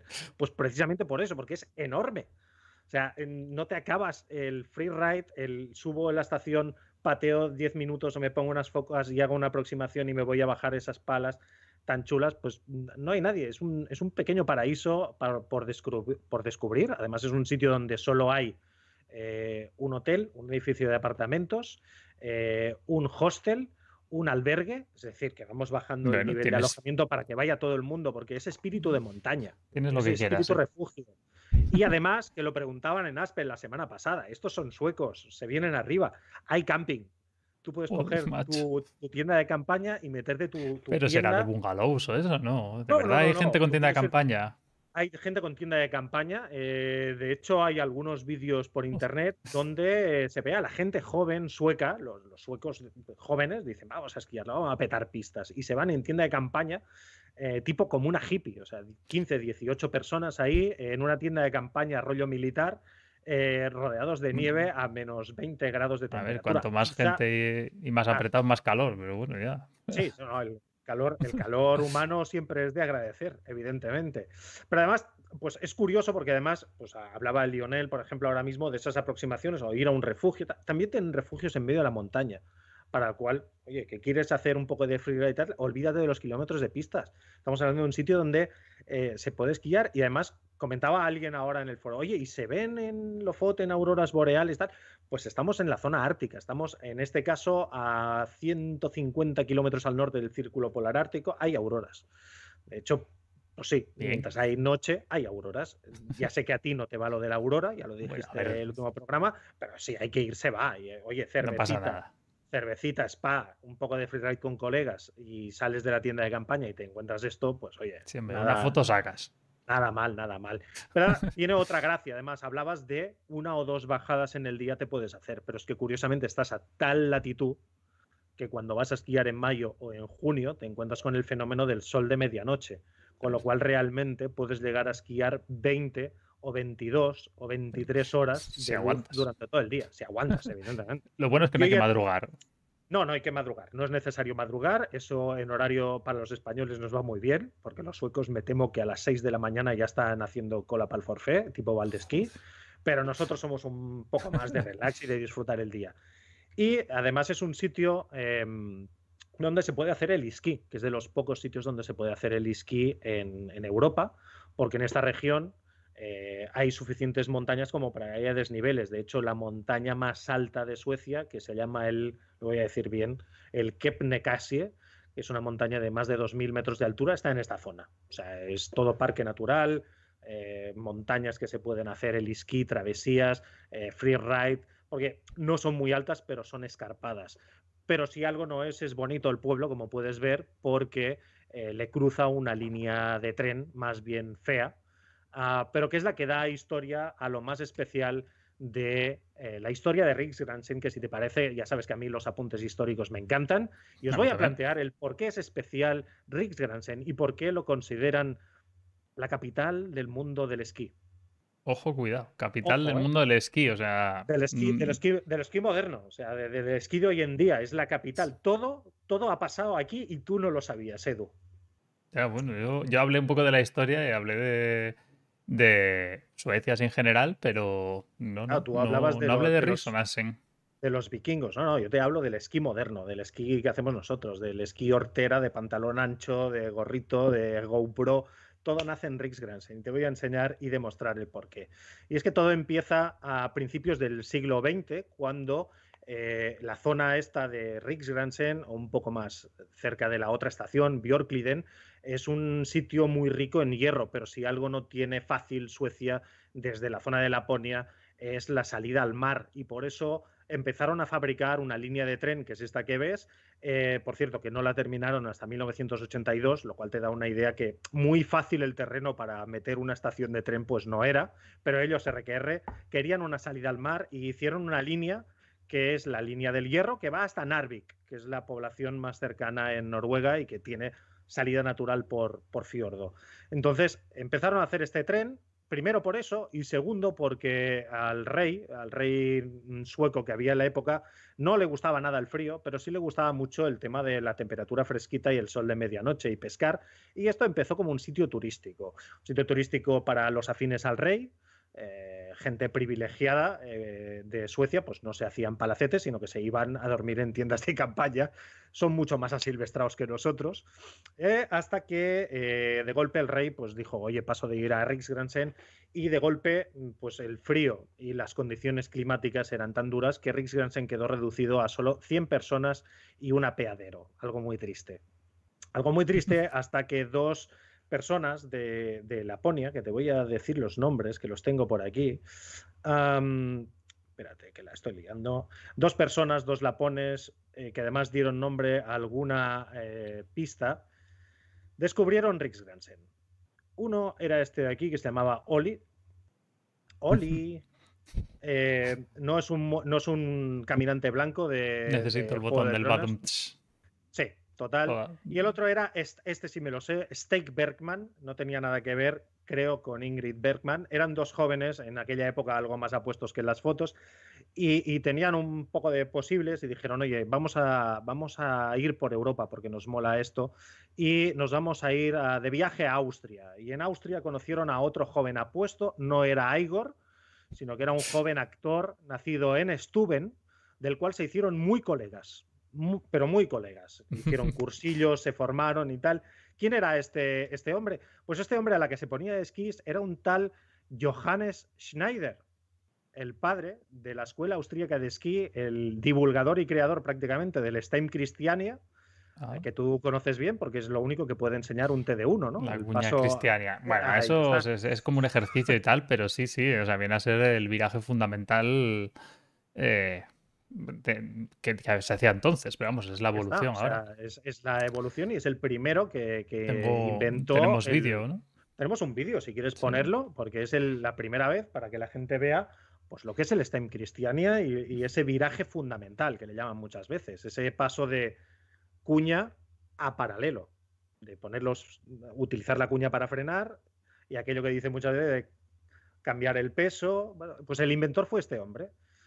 Sí, sí, es, un viraje fundamental del libro, de los de ahora. Claro, hecho en nieve, que no hay, obviamente no, no habría pistas entonces, no había máquinas pisapistas, pero sí, sí, es un viraje fundamental.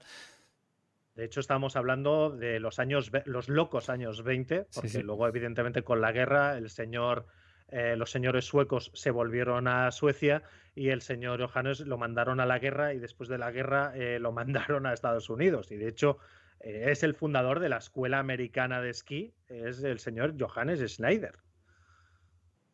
Como a su vez, si volvemos a la presentación, sus discípulos crearon el año 34 la primera escuela de esquí en Riksgränsen, la primera escuela de esquí de Suecia.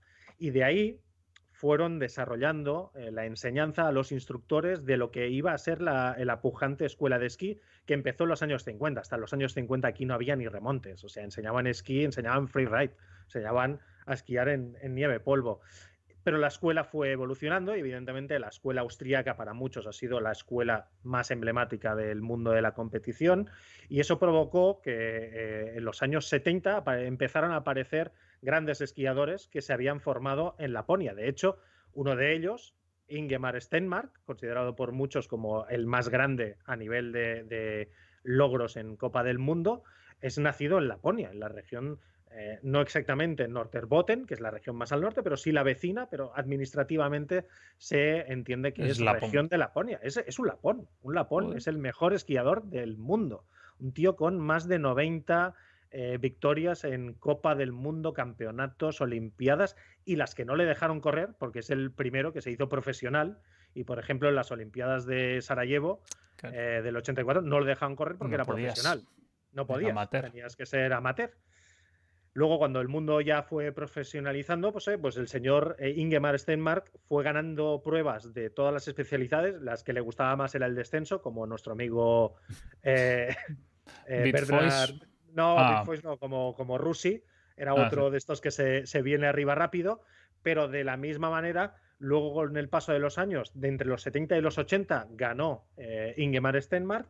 En los años 90 apareció una esquiadora, que esta no era lapona, pero también lo ganó prácticamente todo, que era Pernilla Bieber, que por cierto tiene un hotel en la estación de Are, que también está en Suecia. Y más recientemente, otra gran esquiadora considerada como la mejor en su época, a principio del cambio de siglo, como Anja Persson.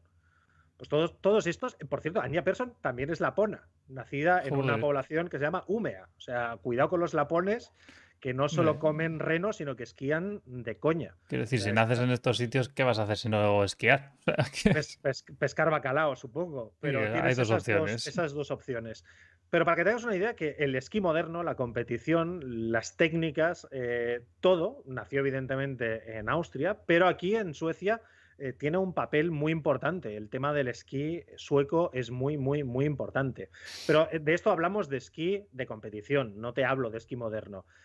Y aquí es donde entra en los últimos 30 años eh, el por qué Riksgränsen es realmente la estación más importante para el esquí moderno en cuatro imágenes. La primera de ellas, 1990, donde un esquiador local, eh, que además estaba en el equipo eh, de, baches, de, estilo libre en aquella época. baches eran freestyle y aéreas en aquella época. Claro, eran, hasta que apareció una foto porque los, suecos se venían arriba y se iban con los colegas a Riksgränsen a petarlo todo. Y se hizo muy famosa esta foto saltando el tren mientras pasaba y esta foto corrió como la pólvora en revistas especializadas porque es la primera vez que alguien saltaba un gap, es la primera vez que alguien utilizaba mobiliario para saltar y es la primera vez que se crea o se hace mención a lo que en un futuro iba a ser el slope style. Aquí el chaval era joven. Eh, luego, si alguien busca eh, fotos de mayor, eh, las recepciones en aquella época eran un poco más duras y no le ha sentado la vida tan bien. Ah, pero la, primera vez que hay un, un salto, un slope style, es en Riksgränsen. Y este es el tren de Riksgränsen. pero es que además es la primera vez en Riksgränsen que la gente joven se ponen por la orografía del terreno pues a palear y a picarse, y tú decías de la cerveza, y cada vez esa orografía iban haciendo una rampa cada vez más grande, más grande, hasta que hicieron una competición que se llamaba King of the Hill, ah, donde un sueco que se llamaba Jane Aikio, eh, pues se tiraba por esa pendiente, por ese cuarter gigante. Eh, pensemos que estamos hablando del 92 más o menos, etcétera, etcétera, principios de que el esquí todavía no era lo que es ahora y iban todavía con esquís antiguos de, pista para hacer absolutamente todo. Y este tío ya, la gente joven ahí ya se empezaban a saltar, a volar y a ver quién volaba más alto, hasta que un chaval que, estaba trabajando en el único hotel de Frigaplatos, eh, que también le gustaba esquiar, eh, pues lo capturó en una foto. Tras esa foto mm, decidió mandarla a la revista Powder, que ha sido la revista más emblemática y fue portada de Powder. Eh, y con el tiempo el sitio, Jane Aikio, el salto y Matías Fredriksson, que era el hombre, el chaval en aquella época que hacía la foto, se convirtieron él en el fotógrafo más afamado del, freestyle y del freeride a nivel mundial, todavía hoy. Y Jane Aikio se hizo una, una, celebridad porque dio a conocer lo que sería el King of the Hill, con lo que en aquella época se pensaba que era el récord Guinness del aerial más grande, del Big Air, o de lo que iba a ser las mimbres del eh, futuro Super Pipe. Es decir, que años más tarde eh, los X Games se inspiraron en ciertas cosas que ya pasaban en Riggs Grand a principios de los 90. Y me dirás, ahora te estás viniendo muy arriba. Mm. No solo eso, hay otra fecha muy importante, que es que esa competición que se llamaba King of the Hill empezó eh, a través de la revista Powder a traer a gente de todo el mundo y hubo un chaval muy joven, evidentemente fotógrafos de Powder pues iban ahí y eh, había un chaval muy joven que empezaba a debutar en esto y dijo, me voy a hacer, me voy a hacer un nombre y además es un nombre que a ti eh, te va que ni pintado. Es un tal, no sé si lo... Por la marca de los skis me lo imagino. JP O'Clair, referente del freestyle, donde aquí eh, pues como estos hacían las rampas a lo bestia, pues hicieron por primera vez una competición de Big Air y se creó el mítico salto de JP O'Clair, el primer movimiento del esquí freestyle, el backflip mute. Mute como tu taza, como tu camiseta, como tu salto preferido. Y concretamente este es el salto, el principio del backflip mute, que lo fotografió un chaval que estaba de fotógrafo de powder, que se llama Chris O'Connell, que se conoció aquí con este y años más tarde se conocería con un tal ah, Tanner Hall, otro que un sin nadie, y entre los tres fundaron Armada. Y Armada, sus primeros vídeos y su, primero, su primer canvase se hizo en Riggs Grand donde además cogieron a gente joven para promocionarla. ¿Cuál fue el más joven a promocionarlo eh, tras la creación de la marca? Un esquiador local llamado Henry Carlau. Es decir, se cierra el círculo, yo estoy flipando. la es el círculo de la vida. Ponme aquí al Rey León, es el ciclo sin fin. Pero bueno, hemos hablado del freestyle, hemos hablado de las competiciones, es decir, todo esto pasa eh, cuatro años antes de la creación de los X Games en Aspen. E, es aquí donde nace y se populariza que se pueden hacer cosas a lo salvaje en superpipes, no en pipes pequeñas, en superpipes y con esquís. Todo nace aquí. Pero si hay otra imagen que es famosa, Suecia, y por la cual es famosa Riksgränsen y tú no lo sabías, es mm. porque cada año y desde hace 30 años organizan la competición nacional de freeride más importante en Suecia y de donde han salido nombres que luego han sido cracks auténticos y líderes actualmente del Freeride World Tour. Em, tenemos vídeo también. Tenemos vídeo también. A nivel curiosidad, te diré que desde el año 2006, un tío como Reine Barkeret em, ha intentado ganar y no ha ganado nunca. O sea, imagínate el nivelazo de la gente que participa en esta copa. Ah, y donde han competido, pues bueno, el último año, Carl eh, Reiner Eriksson, eh, Reine Barkeret, eh, Max Palm, que ganó el año pasado en Arcalis el Junior, que estuviste tú, creo que estuviste viéndolo. Un tío que es un tío que esquía y ha ganado el freeride, el Junior, y va a pasar al Senior en dos días. Ha ganado tres veces seguidas en mujeres Head Big Vessel. Eh, y es algo que organiza la estación y además eh, lo hacen en unas fechas que nos podría ir de coña hacer un viaje a Riksgransen, porque se celebra siempre la segunda o tercera semana de eh, mayo. Es cuando organizan el Pues, campeonato. Está bien, está bien. Y una cosa que me ha llamado mucho la atención poderosamente es que el año pasado, eh, o sea, si buscas, eh, todos los suecos, todos los que puedas imaginar, han corrido aquí, todos. Pero es que si buscas aquí entre la lista hay un tal Philip Harlaut. Resulta que es el hermano. O sea, ¿En serio? la No sabía Sí, ni que sí. tenía un hermano. No, tiene, no, yo lo he investigado ahí. Tiene dos y no lleva rastas este. Este es rubio y, y tiene pintas de, de pijeras y es guía de montaña. En Are, por cierto. Donde Pernila Viver, otro círculo que se cierra. Es tremendo. Joder. Pero es que Pues, además, Illuminati el, el- confirmed. el año correcto, el año pasado fue la, la única vez que no se ha podido celebrar desde hace 30 años y han hecho la competición online, pero es un Freeride World Qualifier desde hace 30 años donde han ganado y par- participado, pues mira, desde Henrik Pinstelt, ha ganado John Olson, ha ganado, bueno, menos Reine Barkeret, han ganado todos, Chris- Christopher. Tur- Christopher Turdell, Max Palm que decíamos, Hedvig Bessel tres veces, Philippa Ring que ha corrido en el Freeride World Tour, Matilda Rapaport que también desafortunadamente la perdimos por una, por una Avalancha. avalancha varias veces. Es decir, todo el que se hace un nombre en el mundo de freeride a día de hoy, y estamos hablando de qué es lo que está creciendo, ha participado en Rix Gransen. Así que si estáis pensando en freeride, os he presentado un sitio donde hasta junio podéis hacer freeride, esquimo, eh, tiraros con pieles o lo que o con un patinete, me da igual. Gente joven, muy buen rollo. Por cierto, precios populares, porque evidentemente habiendo campings y para Bueno, pero joven- populares para zona no. escandinava o. populares, pues mira, el forfait, el pase de un día son 40 euros, que para zona Bueno, escandinava pues No, para ser allí es un regalo eso. No a necesitas, no necesitas tampoco todo el forfait todos los días. Mm, singularidades, que el horario de la estación es de 9 a 4, pero a medida que avanza la temporada lo abren y lo cierran cuando les da la gana. Para mantener la nieve, no abren siempre todos los remontes, tampoco hay gente para eso, porque todo el mundo se va a hacer freeride y se van por ahí. Y tienes alojamientos desde hostels y demás por unos 50 euros la noche. Hay supermercados a precios más o menos normal y ya te digo, lo único ir a Narvik en un vuelo de Norwegian cuando se pueda o el vuelo hasta, hasta Kiruna, que luego tiene un autobús que sale por unos 15 euros el trayecto. O sea que es un sitio... Este es, este es módico, este es eh, contrapuesto a la semana pasada. No, hombre, es- lo que pasa que eso, que sabiendo los precios de por allí, a lo mejor con, como se te ocurra tomar dos cervezas después de esquiar, igual te quedas sin forfait al día siguiente. O sea, equilibras para- una cosa con la otra. Claro, pero para eso no hay, no hay casi bares, pero lo Ah, que sí hay son dos supermercados y el pack de cerveza es asequible. Aparte, suecos, finlandeses, noruegos son dados a vida social con cerveza en la mano.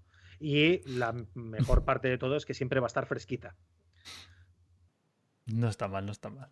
No está mal, un sitio curioso para esquiar hasta junio. Y además, mm, pues mira, una curiosidad que se me escapaba, Reine Barkeret organiza un camp de heliski. Ese sí que ya pica, ese pica un poco más. Sí, ya tiene, a lo mejor el nivel ya es un poco más exagerado, pero mira, la próxima vez que me encuentre con Reine Barker, le- Le dices, que, le, que "Oye, le entrevisté en el vídeo del Freeride World Tour del año pasado, pues oye, Dices, puedo... Me han hablado de, me han hablado de Rix Gransen, ¿lo conoces? Igual te manda. Te dado que suena, no ha ¿no? ganado- da- dado que no ha ganado nunca y siempre queda segundo, tercero, cuarto, igual te manda a freír espárragos. Pero bueno, oye, eh, aquí está el engendro del esquí moderno, del freeride, del freestyle, del, del slope style, del big care, de saltar mm, piedras, muros y tal como lo hacen los suecos, pues que sepáis que todo se debe a un sitio perdido de la mano de Dios en el corazón de Laponia.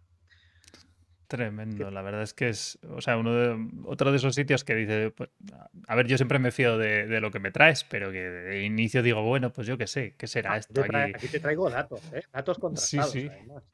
Pero bueno, que es, la verdad es que, mira, coincidir en ir en mayo a ver una de estas competiciones y de paso esquiar en un sitio tan extraño y hacer un viaje así tan raro, la verdad es que es otro de los sitios que ya ahí, a la libreta de... Ah, mm, Y tú, mm, tú siempre habíamos, habíamos dicho, "Ah, no, final de temporada en Arcalís, en Sierra Nevada. No, no, el final de temporada por San Juan, bueno, más tarde. Y en junio, que ya empieza a hacer calor y eso, pues oye, te vas una Nada, semanita déjate, fresquita a, a Laponia y a disfrutar del freeride. si es a ti y a mí, a ti y a mí la playa no nos sienta bien para el color de la piel, que pasamos del blanco al rojo de- en dos días. la verdad es que sí. Pues nada, hasta aquí mi presentación de un sitio tan vinculado al Freeride World Tour. Y no sé si quieres, si quieres adelantar algo. Pues. La semana que viene empieza el Freeride World Tour, precisamente. empieza- me he puesto las galas, ahí tengo la camiseta aquí del Freeride World Tour. Y sobre todo tengo que anunciar que el próximo programa va a ser un programa muy especial. Eh, va a ser a las 7, vamos a intentar cambiar la hora, vamos a empezar antes el próximo miércoles y el próximo Cota Cero va a ser un especial del Free Red World Tour donde vamos a tener de invitados a eh, Hedwig Bessel, que salía en el vídeo antes, que es una de las mejores riders del Free Ride World Tour, y probablemente a Christopher Turdell, que también ha sido campeón del Free Ride World Tour. O sea que va a ser un poco extraño, vamos a hacer una especie de inglés, traducción simultánea, vamos a entendernos, pero... Va a, aparecer, va a aparecer un chiste de esos, de van dos españoles y dos suecos y se encuentran por internet. Pero bueno, vamos a hacerlo con, con cariño. Han confiado en Incluso, nosotros. Sí, eh, sobre todo eso, dar las gracias a la gente del Freeride World Tour y de Peak Performance, que son los que normalmente organizan eventos con, con estos riders. Y en este caso, pues han confiado eso en el programa para, para tener de invitados, pues eso, a gente de un nivel altísimo. O sea, ya me flipaba el otro día que teníamos a gente de Aspen y- o de Denver aquí internacionales. O sea, ya directamente pasamos a nivel campeones del mundo de freeride. O sea, No bajamos, no bajamos el nivel. esto. No bajamos. Así que bueno, toda esta semana estaré, que no Sí, pararé de publicar cosas de Freeride World Tour, de las apuestas, que por cierto, si no habéis hecho lo de las apuestas estas de, del Peak Performance de Freeride, deberíais hacerlo, porque mola mucho hacer la quiniela de ver quién va a ganar. Y, y nada más, lo dicho, ha sido un gran programa, hemos aprendido muchas cosas de esquimo con dos grandes invitados y también de Rix Ransen. Ojo, Así que nos que- dicen que el de Stone Pit Tutorials también es sueco. Ah, Cuidado, sí, Jan. Cuidado. Sí, sí. y le podemos mandar un mensaje privado o lo traemos un día ya de paso y le preguntamos si conoce Rick Rensen. Quién sabe, a lo mejor es de ahí. Yo, la verdad, ya vi- visto ya hoy que se cierra todo en torno a ese sitio, pues eso. Y que Hedwig es el que va a estar probablemente el. Bueno, probablemente no, sí, está confirmado el próximo miércoles aquí a las 7. Y, y Turdell, pues no sé. Turdell a lo mejor no ha estado en Rick Ransen, pero vamos, que seguro No, que le si- invitan el año que si- viene. Si, tu- si tu- si Turdell te lo he puesto, lo estaba viendo yo antes. Ha ganado Ah. cuatro veces. Ah, que ha ganado Cuatro- cuatro veces, es verdad, es que lo tengo en pequeñito y no lo veo. Pues eso. cuatro veces Turdell ahí. Le podemos preguntar también que la semana anterior hemos hablado de Rick Rensen y van a poner una cara de flipados de decir que hacen do- dos, dos españoles que conocen Rick Rensen. Pues sí. Oye, hay que dejarles ahí sorprendidos y, y apabullados. Y sobre todo eso, a todos los que estáis viendo esto o estáis escuchando el podcast en Spotify, que la verdad es que he visto las estadísticas y sí que hay gente que lo escucha.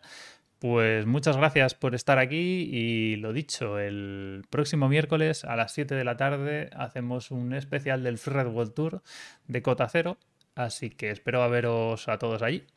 Y nada más, Eh, ¿quieres decir algo despedida, Uri? No, estoy flipando. Estoy flipando con lo de la semana que viene. Esto vamos a intentar, Edu y yo, hacer traducción simultánea, seguimiento del chat. Eh, contádselo a vuestros amigos, contádselo a vuestros familiares. No os van a creer si no, si no lo compartís. Y mandadnos todas las preguntas que se os ocurran para hacerle a la gente que compite en el freeride. Las que Todo- sean, todo. todo lo que queráis saber. Yo creo que os po- pondré también los vídeos del año pasado para que conozcáis un poco más sobre ellos, porque ya les entrevisté el año pasado, pero no ha sido aquí en el directo, sino que fue, pues eso, en una tienda, eh, un poco más distendido, pero vamos, esto va a ser eh, el tope. no sé ya, después de esto ya quién podemos traer. O sea, Bombazo, bombazo informativo. Nos faltaba aquí el- el- lo del chiringuito, ¿sabes? Aquello, Sí, sí. eh, la exclusiva. Muchas Pero gracias sí, también. Tenemos exclusiva. Muchísimas gracias, Joseba, por, por la ayuda en el chat. que nos viene muy bien siempre tener a alguien ahí pon- colgando los enlaces, pidiendo likes y todo esto, y eres también parte de, de todo esto. Así que bueno, ya no nos enrollamos más, nos despedimos y nos vemos, lo dicho, el miércoles que viene a las 7 de la tarde con Hedwig Bessel, Christopher Turdell y a lo mejor algún otro rider también del Free World Tour. Adiós.